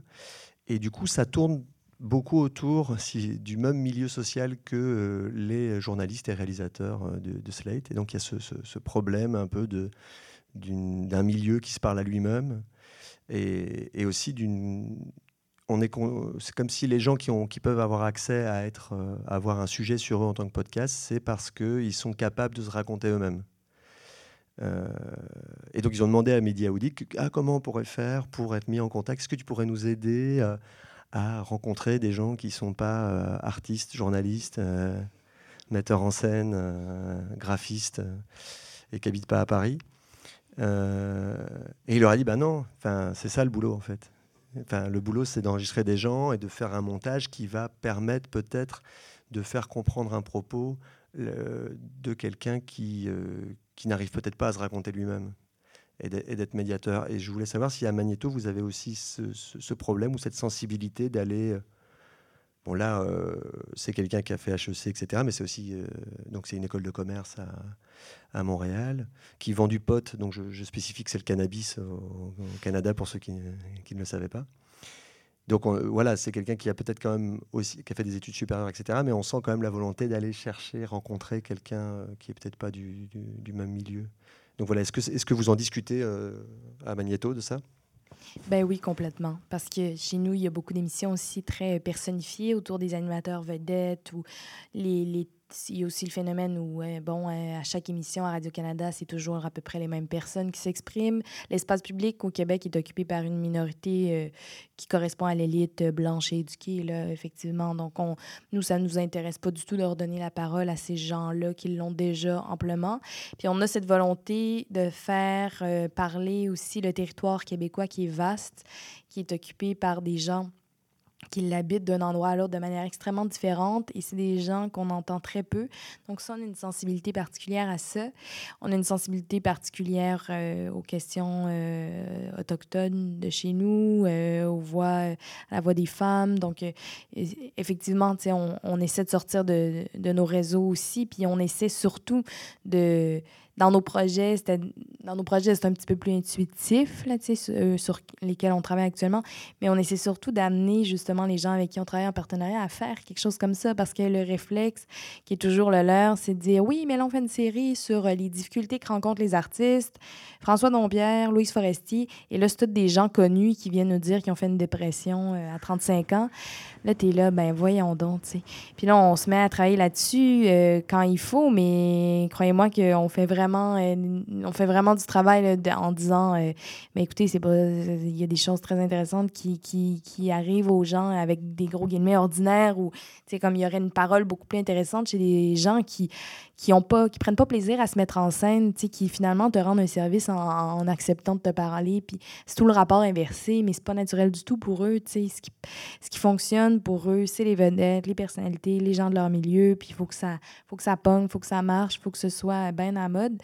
Mais euh, on a, euh, je dirais que c'est quasiment notre plus gros combat à l'heure actuelle de, par rapport à nos partenariats, de faire, euh, de faire admettre l'idée que vraiment les gens qui sont les plus intéressants, les plus beaux personnages pour la radio, ce ne sont pas les gens connus qui, qui ont eu le temps de réfléchir à toute leur carrière, puis qui sont toujours invités à le faire de toute façon, mais bien ces gens-là qu'on entend si peu, puis nous, finalement, c'est ce qui, c'est ce qui, c'est ce qui nous intéresse comme comme travail. Puis on est content quand on a des projets de cet ordre-là. On en a plusieurs là, quand même sur la table. Puis c'est, c'est un travail, c'est là où commence le, vrai travail pour nous parce qu'avant, euh, avec ces gens-là, euh, la parole est tellement convenue et formatée, c'est difficile d'en sortir.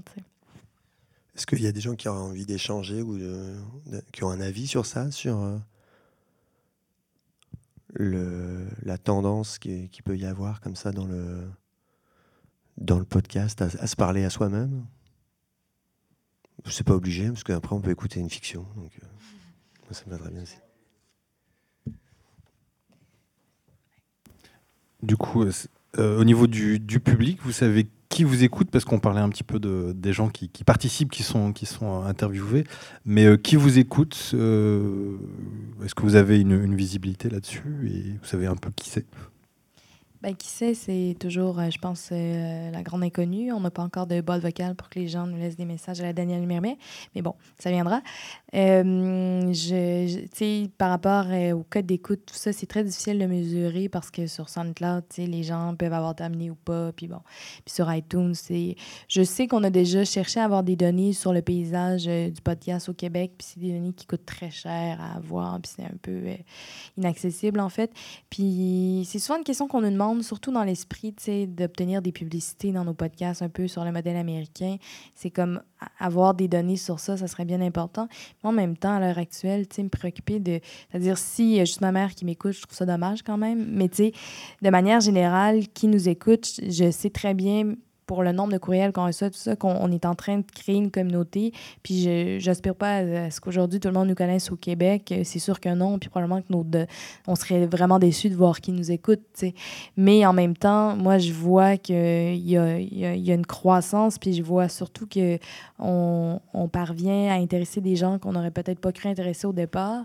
Euh, donc, ça me actuellement, même si on, même si on avait des super bonnes codes d'écoute, si c'était des gens, des super bonnes données de téléchargement, par exemple, si c'était tous des gens qui vivent à peu près à 25 km de chez nous, à Montréal, je dirais qu'on a échoué, Parce que la, mission, vraiment, ce qui est au cœur de, de Magneto, c'est aussi de faire reconnaître la création radiophonique, mais dans des milieux euh, qui sont pas justement non plus les nôtres. On a, pas, on a envie vraiment de piquer des curiosités euh, autres, quoi. Donc, on n'est pas... Euh, même si on avait justement toutes des données de téléchargement exceptionnelles des gens qui nous entourent, moi je dirais ben il faut aller encore plus loin parce que ce qui est intéressant, c'est dans une salle d'avoir des gens qui pensaient peut-être pas qu'ils se ramasseraient là, tu sais, fait qu'on on n'a pas de en tout cas, moi, je ne suis pas au courant qu'on ait des données sur, euh, sur les téléchargements exacts. Je sais qu'il y a un, vrai enthousiasme, puis tant mieux. Puis je, je sais qu'au festival, par exemple, il y a eu justement des gens de toutes sortes de milieux qui se sont retrouvés là. Puis là, ça nous a permis de mesurer quelle était la communauté qui pouvait entrer en, en résonance justement avec nous.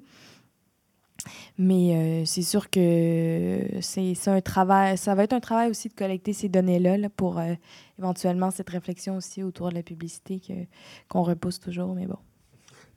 S'il y a des opportunités. Et donc, lors du festival il y avait, euh, qui a été organisé fin août du coup à Montréal, ils avaient aussi organisé euh, des ateliers de sensibilisation à la radio par la pratique et aussi euh, adressés aux enfants. Donc ça, je pense, dans cette volonté. on a eu zéro participant. Ah voilà. Ça, tu le dis pas. Je le savais pas. On les a annulés. Je le savais pas, mais j'étais. Euh, on aurait dû en parler avant. J'aurais pas dit. mais du coup, ils, ne s'arrêtent pas que à essayer de faire des ateliers pour enfants où personne ne vient. Ils font aussi des. On oblige les enfants à participer. À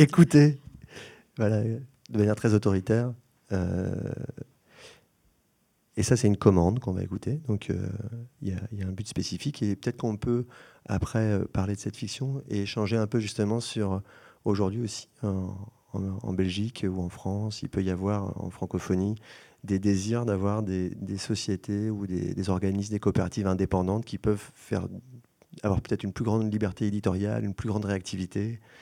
Euh, et voilà, comment, comment on fait pour euh, construire euh, la radio de demain, juste ensemble.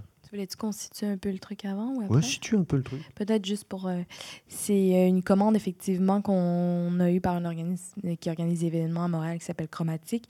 C'est une série pour enfants qui va, avoir, qui va comporter plusieurs épisodes. C'est des sujets difficiles expliqués aux enfants. Et le premier épisode porte, porte sur la maladie mentale, donc la dépression dans ce cas-ci. Et le prochain sur, euh, sur l'amour. Donc voilà. La puce à l'oreille. Papa est fatigué. Salut, moi c'est Emmanuel, avec deux L. Mais tout le monde m'appelle Manu, même mes parents. Manu, tu viens, on va rentrer à l'école Je vais à l'école Saint-Cécile. C'est l'école de mon quartier. C'est là où vont tous mes amis. Je suis en cinquième et dans ma classe, on est trois à s'appeler Manu. Deux filles, un gars. Il y a aussi trois Juliette et deux François. Les deux François sont inséparables.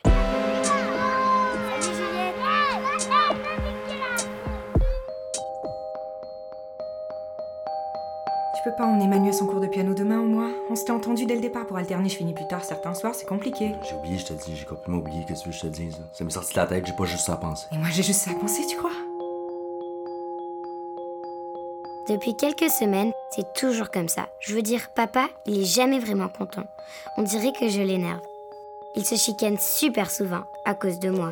Tu travailles à deux pas de là, c'est toi qui as eu l'idée. C'est ça, alors ne fais rien. Pas d'épicerie, pas de ménage, pas de devoir avec elle, rien. C'est ça, je fais jamais rien de correct de toute façon. Je suis pourri. Je suis pourri au travail, je suis pourri à la maison, je suis pourri comme père. Je le sais, je le sais. Je n'aime pas me lever le matin. À moi, les grasses matinées, c'est vrai, pourquoi se lever quand il fait encore noir? Papa, mon lunch euh, Vas-y, ma puce, euh, prends l'argent sur le comptoir, j'ai pas bien dormi, là, je vais me reposer un peu, ok? À ce soir. C'est pas que j'aime pas manger de la pizza à la café de l'école, mais c'est la deuxième fois cette semaine et on n'est que mercredi. Je veux dire, c'est la deuxième fois que mon père fait la grasse matinée. En pleine semaine lui qui partait parfois avant que je me lève il y a quelques semaines. Lui qui, dès que je restais plus de deux minutes dans mon lit, après que mon cadran ait sonné, entrait sans cogner dans ma chambre en m'obligeant de me dépêcher pour ne pas être en retard.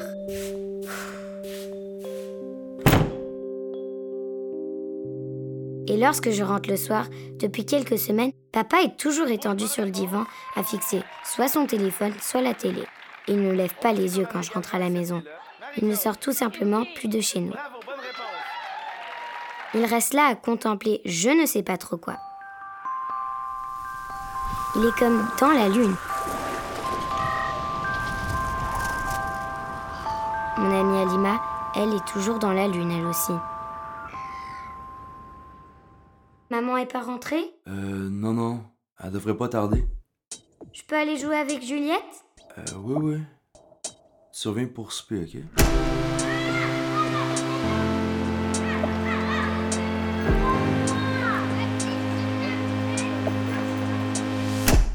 Tu viens manger, Manu? Papa, il mange pas avec nous Ça fait quelques semaines que mon père n'a plus faim. Il ne mange que du pain avec du beurre d'arachide, des chips et il boit. Plus, plus de bière. Enfin, il a bien l'air de s'ennuyer, mon père. Et ça ennuie ma mère. Et moi aussi, ça m'ennuie. C'est pas comme si ça me faisait rien non plus. Je ne sais pas comment tout ça a commencé. J'en peux plus. Mais ça nous rend triste aussi de le voir comme ça. On n'a pas l'habitude. L'autre jour, il est sorti. J'ai voulu aller avec lui, même si j'étais en pyjama. On est allé à la pharmacie, il a récupéré quelque chose, payé, et on est immédiatement rentré. Tu es malade, papa? Non, non, non, inquiète pas, je suis pas malade, ma puce. Faut pas t'en faire. Ça va aller, papa fait de son mieux, il traverse une période plus difficile. C'est pas facile au boulot, il est fatigué. Un matin, j'ai trouvé des médicaments sur la table, avec les clés de mon père. Antidépresseur. À prendre une fois par jour, à heure régulière. Dépresseur. Ah ah, je savais bien qu'il était malade. C'est ce mot qui a attiré mon attention. Visiblement, les médicaments, c'est pour soigner cette maladie. Allô, j'ai une question pour vous. C'est quoi comme maladie la dépresseur? Mon papa, moi, il prend des antidépresseurs. C'est une maladie grave? La dépression est une maladie de notre cerveau qui donne des pensées tristes et on se sent. Quand on a une dépression, on n'a plus le goût de rien. On pleure des fois sans savoir pourquoi. On peut être plus impatient et grognon avec les gens qu'on aime. On est fatigué sans avoir rien fait de particulier. La maladie va faire que certaines personnes vont dormir beaucoup plus que d'habitude et à l'inverse, d'autres ne vont plus dormir du tout et auront de la difficulté à s'endormir et se coucheront très tard ou se réveilleront très tôt. Ils vont se promener la nuit, regarder la télé ou leur téléphone, etc. On appelle ça de l'insomnie. Quand on a la dépression, des fois, on a super faim. Et puis d'autres fois, on a envie de rien. Rien manger du tout. Ça dépend des gens. Ce qui est difficile avec la dépression et les maladies du cerveau ou maladies mentales, c'est qu'on ne les voit pas. Elles font pas de boutons, par exemple. Ton papa peut avoir l'air souriant, mais en dedans, il peut être très triste. Et ça t'arrive sûrement, toi aussi, des fois, de sourire même si t'en as pas envie. Ça rend triste et de mauvaise humeur alors. La dépression, c'est pas une faiblesse ou un caprice ou juste être de mauvaise humeur des fois. C'est une maladie, tout comme une grippe ou une gastro. Tu peux pas dire, euh, par exemple, euh, allez, c'est assez, j'arrête d'être malade. Par contre, la dépression n'est pas contagieuse. T'inquiète surtout pas, tu peux pas l'attraper à la maison. Mais comme pour une grippe, par exemple, pour guérir de la dépression, il faut de l'aide médicale et de l'aide des gens qui nous aiment. Il faut du courage et de la volonté de ton papa aussi. Mais ça suffit pas. Savais-tu que les animaux aussi peuvent souffrir de cette maladie? Les scientifiques euh, n'ont pas encore tout compris de la dépression chez les animaux, mais il est fort probable que les singes et même les chiens puissent être déprimés. Les médicaments, ça va le soigner. Il va guérir vite L'aide pour guérir peut être des médicaments comme les antidépresseurs, mais c'est pas tout. On peut avoir euh, besoin d'aller parler avec un professionnel, comme un psychologue par exemple. Tu sais sûrement que quand tu parles de tes peurs à tes amis ou tes parents, tu te sens mieux après. Les psychologues ont le même rôle. Tu peux leur dire tous tes secrets sans risque que personne ne les sache. Papa pourra avoir besoin de parler avec une personne qui garde les secrets, une personne qui a étudié longtemps et qui a fait de son travail d'aider les adultes dans des moments difficiles. Le psychologue a des outils précis et efficaces pour aider ton papa et pourra lui apprendre de nouvelles choses pour qu'il puisse lui-même s'aider dans des moments plus difficiles. Des fois, on dit que les psychologues peuvent nous aider à enlever nos lunettes noires celles qui font qu'on voit plus le monde de façon positive, que tout nous ennuie ou nous rend triste. Le psychologue est formé pour savoir comment aider ton papa à enlever les lunettes qui rend tout gris et tout triste. Franchement, il a l'air de s'ennuyer, mon père, et de trouver ça moche, la vie. Mais c'est trop beau, la vie. Pourquoi il trouve ça moche? Qu'est-ce qui l'énerve à ce point? Moi? Tu sais peut-être que la grippe est causée par un virus qui se promène dans l'air et qui vient se promener dans ton corps. Quand il rentre dans ton corps, les gardiens de ta santé vont se défendre, par exemple en, faisant monter la température de ton corps. Là, tu vas faire de la fièvre. Tu peux aider les gardiens de ta santé en buvant plus d'eau, en te reposant, et puis des fois en prenant des médicaments pour les assister, comme des antibiotiques par exemple. Pour la dépression, par contre, plusieurs choses peuvent causer la maladie. On peut parler des causes biologiques, comme la chimie de ton cerveau qui a trop ou pas assez de substances qui nous rendent de, bonne humeur, comme euh, les neurotransmetteurs et les hormones. Il y a aussi des causes qu'on peut appeler les stresseurs. Peut-être que ton père a des difficultés à son travail, qui vit une grosse peine d'amour ou encore un deuil. Des fois dans la vie, les stresseurs sont juste trop importants dans notre vie et les gardiens de notre santé et notre équilibre se débalancent et la maladie de la dépression peut se développer. Des fois, c'est la maladie anxiété qui arrive et des fois, on n'attrape pas la maladie, comme la grippe. Ça dépend de plein de choses.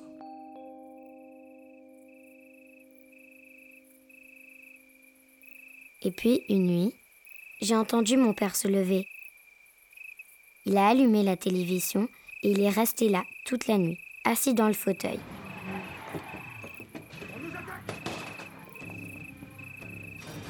Quand ma mère et moi on s'est réveillés et qu'on l'a trouvé sur le sofa, endormi, on s'est regardé puis ma mère elle a dit Il n'a encore pas dormi. Tu veux qu'on lui prépare un petit déj?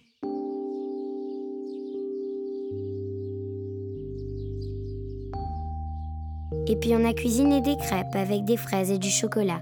On a fait griller du pain et trancher du fromage. C'est sorti la confiture de framboise, qui est sa préférée. Mon père dormait. Je sais pas à quoi il rêvait, mais il avait l'air bien quand même. Je veux dire, il avait l'air plus détendu. Ma mère a fait du café. Elle s'est approchée de lui pour le réveiller doucement. Il a ouvert les yeux. Mon amour, Manu et moi, on t'a préparé des crêpes, du pain grillé, du fromage. Il y a du café aussi. Non, je suis pas faim, je veux dormir. Il n'avait pas terminé sa phrase qu'il était déjà rendormi. Ma mère et moi, on s'est assises en silence à la table de la cuisine et on a chacun mangé quelques bouchées de crêpes. J'avais mal au ventre malgré l'odeur sucrée des crêpes qui recouvrait tout l'appartement. J'ai jeté tout ce qui restait à la poubelle et mon père ne m'a même pas grondé. C'est bien, Manu. Tu as essayé. Tu sais, parfois, c'est long à guérir la dépression. Et puis, il faut être patiente. Je vois. Bon, après des crêpes, ce n'est pas un remède, c'est évident. Ça ne peut pas soigner la dépression. Les crêpes, c'est pas un remède, mais tout l'amour que tu mets dedans, c'est évident que ça fait du bien à ton père. Le lendemain, je suis rentrée de l'école très fière parce que dans mon bulletin, il n'y avait que des A. Bon, sauf en musique. Mais là, j'ai jamais vraiment été bonne. Et puis, je n'aime pas la prof. J'ai passé le bulletin sous la porte de mon père, qui était toujours dans sa chambre. J'ai remarqué qu'il avait tiré les rideaux. Il devait donc dormir. Je suis sortie dans la rue, jouer avec les autres. Quand je suis rentrée, ma mère parlait au téléphone dans sa chambre. Je sais plus quoi faire. Ça va pas du tout et ils sont pas allés mieux malgré mes efforts. Je te jure, je suis hyper compréhensive, mais là, je vois aucun signe d'amélioration. Et Manu, elle peut pas supporter de voir son père comme ça. Et je lui dis quoi, moi, à elle? Ton père fait une dépression, c'est pour ça qu'il fait que dormir et qu'il voit tout noir? Personne ne m'a parlé de mon bulletin avant le lendemain. C'est ma mère qui m'a félicité. J'étais fâchée que mon père s'en fiche. Et puis, la nuit dernière, j'ai rêvé que mon père et moi, on allait à la mer ensemble. Sauf que ça s'est transformé en cauchemar. Une fois dans l'eau, je ne le voyais plus. Je l'appelais, mais il ne répondait pas. Manu, c'est l'heure de te lever, tu vas être en retard à l'école. Et toi, pourquoi tu ne te lèves jamais pour aller au travail? C'est pas juste, moi aussi je suis malade. Ça, c'était moi qui parlais à mon père. Lève-toi puis va déjeuner. Calme-toi avec Manu, tu peux pas te comporter comme ça devant elle. J'ai juste dit de se lever puis qu'elle est en retard. Faut qu'elle apprenne. Le jeudi matin suivant, lui et moi, on est sortis se balader dans le parc et on a mangé de la crème glacée en se baladant. On n'a pas beaucoup parlé, j'étais contente. Je l'ai même vu sourire pendant que j'essayais de rattraper avec ma langue la glace à la vanille qui me coulait le long des doigts. Quand on est rentré à la maison, mon père a embrassé ma mère. Je sais pas pourquoi, mais je l'ai remarqué. T'as l'air bien, mon amour. L'air frais, ça fait du bien. Mon père n'a pas répondu. Il nous a regardés toutes les deux comme s'il allait nous dire quelque chose de grave.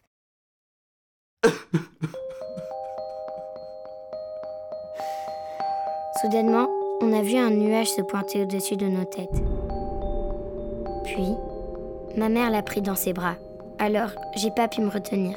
J'ai fermé les yeux. C'est comme ça. J'ai explosé. Toute ma peine est sortie d'un coup. Ça peut plus durer. Je sais pas ce que je peux faire pour toi, je sais plus. La thérapie a pas aidé, le médecin disait Tu reviens et ça recommence. Je suis découragée. Comprends-moi, je veux t'aider. Mais je sais plus comment faire.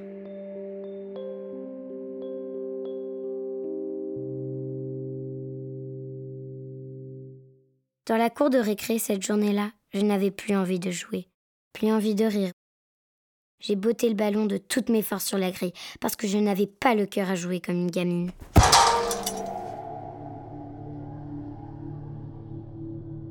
Tu peux aussi aider ton papa parce que la famille et les amis sont importants dans les moments les plus difficiles. Tu le sais sûrement déjà. C'est important que tu comprennes que ce n'est pas ta faute et que tu peux faire partie un peu de la solution. Tu pourras pas guérir ton papa, mais en tentant de faire des petites choses comme des câlins, lui proposer d'aller jouer dehors avec toi. Quand il passe du temps sur son iPad, ou devant la télé par exemple, bah, d'aller marcher en montagne, de faire des choses qu'il aime avec toi. Par exemple, des jeux de société. Des fois, il dira oui, des fois, il dira non. Mais c'est pas grave. Tu auras essayé. Et saura que tu l'aimes de tout ton cœur.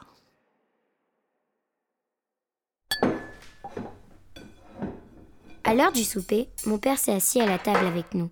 Il portait sa robe de chambre. Il a fait semblant de manger, mais finalement, son assiette est restée intacte. D'habitude, il finissait même mon assiette quand je voulais me garder de la place pour le dessert. J'en ai tellement marre de la dépression. Ça gâche tout.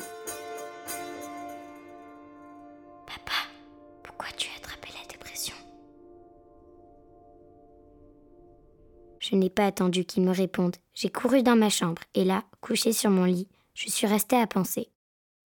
Je n'en pouvais plus. C'était devenu si triste à la maison. Il fallait faire quelque chose. Et si ma mère ne savait plus quoi faire, moi, j'avais une idée. Et j'allais la mettre rapidement à exécution. Il fallait lui organiser une fête. Ça, ça ne pouvait que lui remonter le moral. Une grande fête. Avec tous ses amis.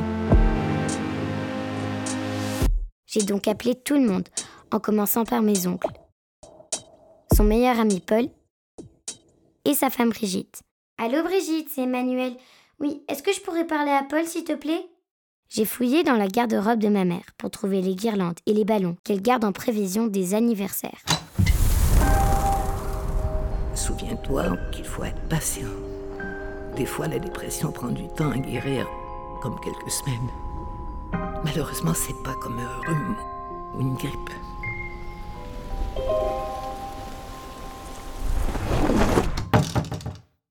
J'ai rangé tout ça dans ma chambre. À la sortie de l'école, j'ai acheté des chips et des bonbons au dépanneur. Et le samedi matin, pendant que ma mère était sortie et que mon père dormait, j'ai discrètement décoré l'appartement avec les ballons et les guirlandes. Et j'ai préparé le petit buffet. Je me suis dépêchée pour tout faire avant que ma mère ne rentre et que les invités arrivent. À 16h30, quand on a frappé, tout était prêt. Ah, c'est vous. Qu'est-ce que vous voulez? Je voulais te féliciter pour ton initiative. C'est une excellente idée d'organiser une fête pour ton papa. Faut pas être déçu si ton papa ne devient pas hyper joyeux d'un seul coup, par exemple. C'est certain que ça va le toucher, mais tu sais, il se peut aussi que ça le fatigue beaucoup. D'accord, merci d'être passé. Mais il faut que vous partiez, car les invités vont arriver. Et je ne voudrais pas qu'ils vous voient. À bientôt Et puis, ma mère est arrivée. Qu'est-ce que vous faites tout cela Manu, qu'est-ce qui se passe? Mon père est sorti de sa chambre. Qu'est-ce que vous faites là? Ça va? Manu, c'est quoi tout ça? On m'a dit que les amis, ça aide à combattre la dépression. Donc j'ai pensé te faire une fête et inviter tous tes amis pour te faire plaisir. Et puis j'essayais vraiment fort de percevoir du bonheur dans son visage. Mais finalement, tout ça semblait le laisser bien indifférent. Tout le monde est entré dans l'appartement, ça a rigolé et discuté, même mon père souriait, mais il avait aussi l'air fatigué. Et à 19h, tout le monde est parti, sans même avoir mangé toutes les chips. J'ai ramassé les guirlandes et les plats de bonbons avec ma mère. Puis, mon père m'a dit Merci Manu, t'es très gentil avec papa. Et moi, je le voyais bien qu'il n'était pas si content au fond.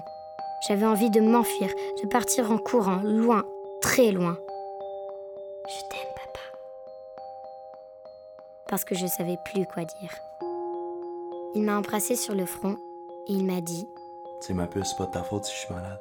C'est gentil de faire mon infirmière puis de prendre soin de moi. Tu veux qu'on lise un livre avant que au lit? Il m'a souri et là, j'ai vu ses yeux briller un peu. Ça faisait longtemps. Peut-être que finalement, c'était pas une si mauvaise idée de tout ça.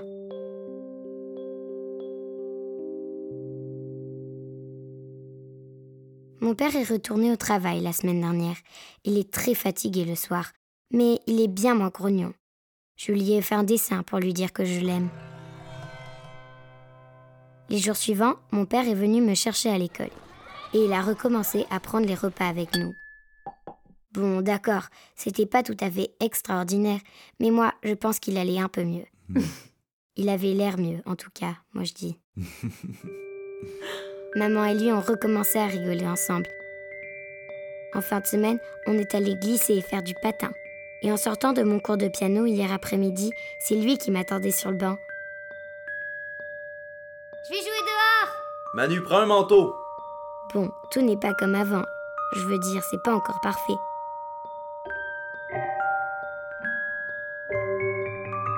Ah, vous encore. Mon papa va mieux, vous savez? Manu, c'est important que toi aussi tu prennes soin de toi et que tu fasses des activités que tu aimes. Papa aura besoin de dormir, de parler avec maman. Bah, tu peux profiter de ces moments-là pour parler et jouer avec tes grands-parents ou d'autres adultes que tu aimes bien.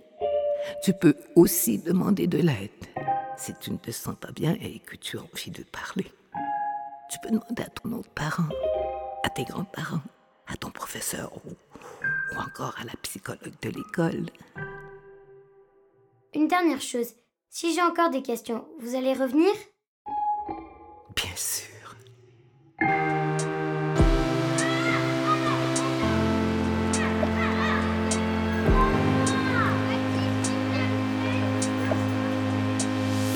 Papa est fatigué. Conception sonore, Magnéto. Idée originale, Prune Liutier. Texte, Marie-Laurence Rancourt. Dans le rôle de Manu, Lou Guillot. La mère, Laurence Dauphinet. Le père, Olivier Barrette. La pédopsychiatre, Diane Dauphinet.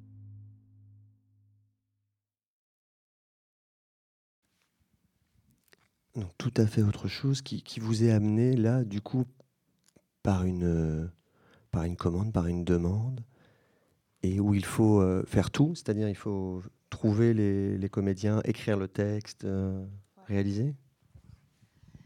Euh, oui, ben c'est ça. Ça, c'est une belle commande, en fait, parce qu'au départ, il y a de l'argent, puis il y a une idée, mais il n'y a, pas, il a pas vraiment de ligne directrice. T'sais. Donc là, on, on, fait une proposition, on sait un peu où il faut s'enligner, à qui on s'adresse. C'est une proposition assez ouverte, assez libre. On en a qui sont beaucoup plus euh, contraignantes. Donc ça, effectivement, de A à Z, le texte, les comédiens, euh, la direction, euh, on, on, fait tout, c'est toute la composition originale. Euh, on a un directeur musical à Magneto et ben, le montage, le mix. Et puis après, la diffusion, par contre, euh, c'est de leur côté qu'on envoie ça. Donc nous aussi, on diffuse un peu dans nos réseaux. Donc comme ça, on peut compter sur un petit peu plus d'auditeurs. Mais donc voilà. Est-ce qu'il y a déjà des enfants qui l'ont écouté? C'est une bonne question. J'ai pas fait écouter à des enfants, euh, pas moi de mon côté, mais euh, je sais qu'il y a des adultes qui ont été euh, assez bouleversés par, par ça, pour avoir connu des proches qui souffraient de dépression, semble-t-il qu'ils étaient très, très émus. Mais effectivement, le public teste. moi, je ne l'ai pas testé. Ça fait un peu penser, mais ça, c'est lié à la commande, à, dans la littérature pour enfants, il y a aussi de l'édition, comment on appelle ça, sparadrap ou cataplasme, c'est-à-dire les gens vont dans la librairie et demandent ah oui, bah écoutez, euh, c'est pour ma petite fille parce que son père vient de se remarier avec une transsexuelle euh, brésilienne et euh, j'aimerais bien trouver un livre qui permette de ne pas parler de ça à l'enfant, mais qu'elle le comprenne. vous l'avez, mais, mais, plutôt avec des, singes. Enfin, j'aimerais bien que ce soit avec des singes ou des chats parce qu'elle aime beaucoup les chats. Donc, si vous avez quelque chose sur la transsexualité, mais avec des animaux, chats, qui pourrait expliquer brièvement à ma petite fille qui arrive à son père. donc, ce que je me posais la question en écoutant de me dire justement, c'est hum, quelle est la commande exactement Dans le sens, est-ce qu'ils disent c'est la dépression et il faut en parler euh, frontalement? C'est ça la, volonté? Euh, oui, parce que c'est un public quand même jeune aussi, là, de 6 à 10 ans. Donc, c'est quand même assez jeune pour. Euh, c'est sûr qu'on aurait pu le faire avec des animaux. C'est bon, c'est un peu. Pas ça, c'est pas ça que je voulais dire. Mais non, la, la, la, consigne, en fait, au départ, je me souviens même que la consigne, c'était de faire intervenir des vrais spécialistes, puis de faire comme un, truc plus documentaire. Puis moi, j'en ai conclu que c'était pas très. C'était difficile parce qu'en fait, la parole des, des, praticiens, elle est rarement adaptée aux, aux enfants où elle fait on, a même testé, puis il y a comme une autre voix qui embarque, mais ça fait trop enfantin. Nous, on voulait pas faire nécessairement quelque Alors, tu vois, ton papa, il va pas très bien en ce ben, Exact. Mais nous, on voulait faire un truc qui euh, fonctionnait aussi. Euh, on s'adresse à des adultes, c'est-à-dire c'est des c'est fait pour des enfants, mais en même temps, euh, il y a quand même de la matière, il y a quand même des choses qui se passent, on ressent des, des trucs. Fait que c'est pas on n'est pas parti avec l'idée, ben, il faut adapter notre parole pour, euh, pour les enfants. L'histoire, elle est, elle est celle d'une fillette, tout ça. Il y a de l'identification qui entre en ligne de compte, mais pour le reste, euh, il n'y avait pas une parole puis une façon de se pencher. Effectivement, en prenant une autre voix, euh, ça ne fonctionne pas plus selon nous. Donc, donc la puce à l'oreille, c'est ça le, le, la commande vient de la puce à l'oreille. Et eux, ils diffusent ça comment? Ils ont... la, puce à l'oreille, c'est le titre de la série. C'est une commande de chromatique et de Prune Luthier, qui, qui, est comme une. une quelqu'un. Quelqu'un, c'est quelqu'un. Prune Luthier, qui est quelqu'un. vraiment quelqu'un de bien. Donc, c'était quoi la question de... Je voulais savoir s'ils distribuent ça en CD après ou sur leur site, non, si c'est des gens qui sont abonnés. Euh, c'était ça la... Non, c'est pas comme ça que ça procède. C'est vraiment à travers leur réseau de diffusion, leur liste de diffusion, leur infolette. Donc, euh, c'est sur leur plateforme à eux. Les gens vont se créer un SoundCloud. Donc, on n'est pas, euh, on n'est pas dans des disques ou une diffusion en ondes non plus. C'est vraiment à travers les, les réseaux sur le web. Est-ce qu'il y a des réactions par rapport à... Oui. Je voulais voir au niveau éducatif euh, au Québec. Est-ce que le, au, niveau des, euh, au niveau des écoles, il y a des, choses qui se passent ou, Non, plutôt, la question, c'est plutôt au niveau des radios, euh, genre Radio Canada, enfin Radio Québec. Qu'est-ce qu'ils font par rapport à l'enseignement? Il, y a des, il y a des émissions plus officielles sur les grandes chaînes qui, Il y a une offre pour les enfants à la radio? Oui. Non. Non. Simplement. Sinon, on l'écouterait nous aussi, je pense, parce que là, ça serait vraiment intéressant. Mais euh, il y avait avant, auparavant, une émission qui s'appelait 275 Ado.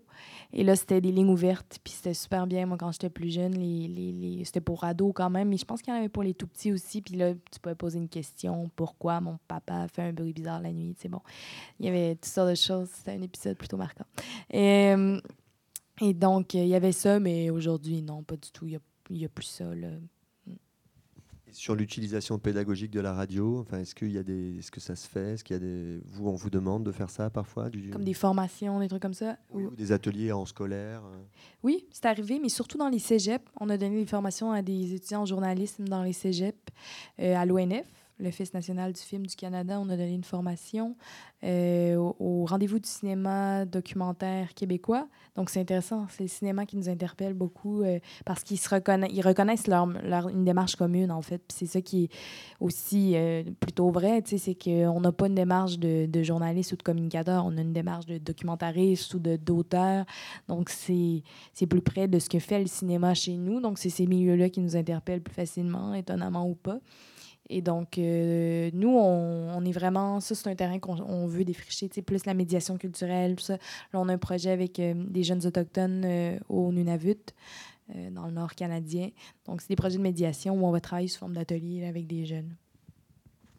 Alors pour finir cette écoute et montrer la diversité à la fois dans les désirs, dans les productions et puis peut-être aussi dans les collaborations que, que peut amener Magneto, je propose qu'on écoute une, une mise en son, une mise en voix de, de, poésie. Alors ça, c'est des choses que vous diffusez aujourd'hui euh, en collaboration avec la Société des Transports de Montréal. Je dit comme ça, là. C'est la Maison de la Poésie et la STM. Et c'est un projet qui s'appelle euh, Poésie Go, en l'honneur de Pokémon Go. Et donc, euh, c'est dans les métros de Montréal, les gens peuvent télécharger l'application et lorsqu'ils passent, ils ont une notification comme quoi il y a un poème qu'ils peuvent attraper à ce moment-là. Donc, le concept, c'est pas le nôtre, c'est le leur. Et donc, ils attrapent les poèmes que Magneto euh, a créés. C'est des textes originaux que les poètes ont écrits pour ça. C'est quand même intéressant de travailler avec eux. Puis, les, ils ont été euh, dits par des, par des comédiens. Et ça, c'est un exemple aussi où, tu sais, des fois, il faut faire preuve un peu de contorsion parce que c'était dans leur tête, c'est beaucoup une bande sonore pour des poèmes qui, qui voulaient nous commander. Puis on a essayé d'initier autre chose, en fait, de faire une autre proposition en disant, ben non, on pourrait peut-être aller plus loin ou du moins essayer autre chose, tu sais. Donc Magneto, né 2015-2016 Oui, 2015. 2015. Et donc là, je trouve c'est assez agréable de voir l'espace de deux ans, et là, c'est juste des, extraits. La diversité aussi de ce qui est quand même proposé par Magneto. On écoute donc ce, ce poème de Laurence Ouellette Tremblay. Waouh. Et, et, après, je propose qu'on on, on, boive un verre peut-être et qu'on puisse euh, informellement. Laurence Wallet C'est pas Tremblay T'as ajouté Tremblay par fantaisie, exotisme. Excusez-moi, parce que je pensais que vous vous appeliez tous Tremblay. Poésico. Un poème de Laurence Ouellette Tremblay.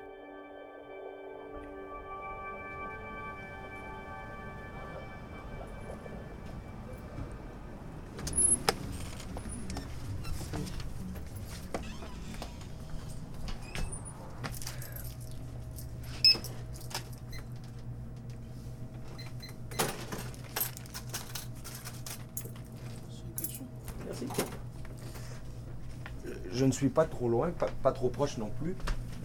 Je suis juste à la bonne distance pour que la marche me fasse une petite promenade quotidienne, une balade de santé qui m'expose à l'air frais, craquant, même celui de l'hiver.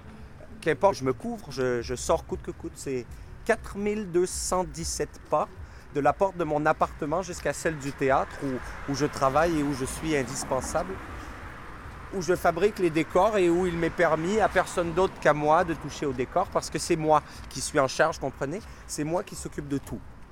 Et c'est toujours très beau, paraît-il, très achevé. Les journaux l'ont dit plusieurs fois, surtout pour les auréoles de Pontekioff, où, il y avait même les costumes que j'ai faits à la main, qui étaient, selon le critique, d'un rare raffinement. C'est bien étrange que les journaux parlent autant de mon travail. Je veux dire, c'est ironique. Je veux dire, c'est ironique, ça porte à rire puisque c'est tout de même, grâce à eux, si tout est beau, si beau et si convaincant, car je m'entête, voyez, je, m'entête à ne travailler qu'avec du papier journal. C'est la seule chose que j'utilise. Vous me direz, c'est absurde, voyons, euh, quelle contrainte Et vous aurez raison, mais il n'a jamais été question que je manie autre chose m'adonne à une autre texture. La fibre du bois, le lissé du satin. Euh, personne n'oserait même me le proposer. Et si quelqu'un le faisait, ce serait à la blague, par badinage, l'œil moqueur.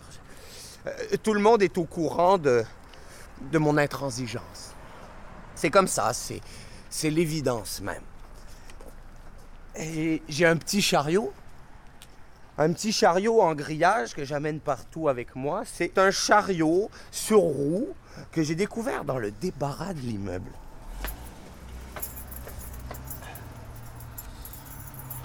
L'immeuble où je vis, une pièce au sous-sol que je visite rarement, une pièce dans le noir. Je suis allé euh, par jour de grande hardiesse. Le concierge m'avait laissé la clé. Un, deux, trois, courage Il y a rien là-bas qui te du mal. J'ai trouvé le chariot et je l'ai pris parce qu'il n'avait pas l'air d'appartenir à quelqu'un. Il n'avait pas l'air bien utile, sauf qu'à moi, oui.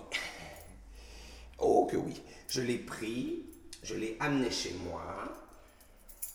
Les mêmes mois, je l'ai pris et puis voilà. C'était mon chariot. Personne n'a rien dit, alors tout va bien. Je, n'ai pas volé, hein? je n'ai pas commis de larcin. Euh, ce qui me rassure beaucoup, sans que je sache pourquoi j'éprouve une telle volupté à respecter les règles, la droiture m'est un mystère, mais elle me demeure nécessaire. L'ordre m'apaise. Euh, cela, je le sais. J'ai bien beau être un spécimen particulier, une, une anomalie, je conserve certains scrupules, comprenez? Je me désire irréprochable, une surface lisse n'offrant aucune prise à vos crocs. Je vous connais. Vous êtes sans merci. Voyez-moi très grand, mince et absorbé par mon travail. Non, nous ne discuterons pas, c'est moi qui parlerai. Imaginez, moi, effacé mais pourtant présent, la goutte de lait qui tache le tissu, une blanche erreur.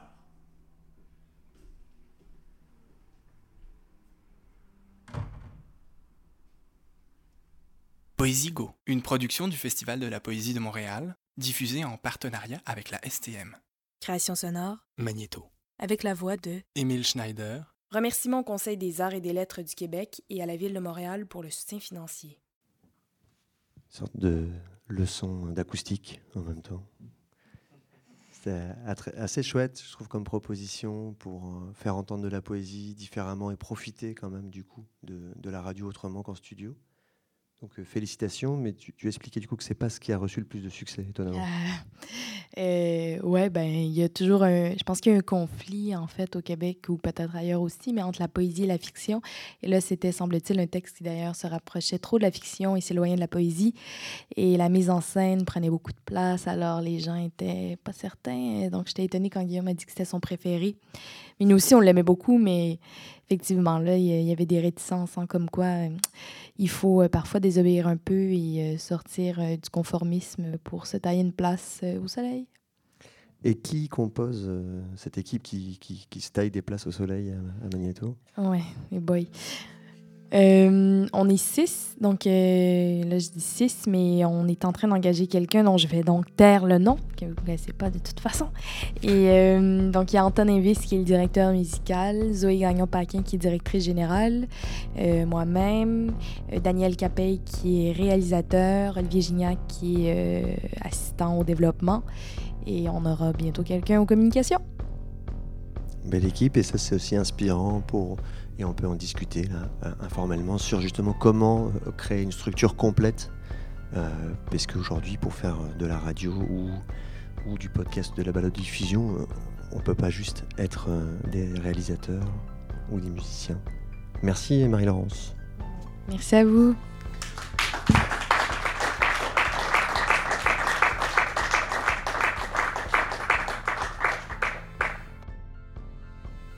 Retrouvez l'actualité de l'ACSR, l'atelier de création sonore radiophonique, sur acsr.be.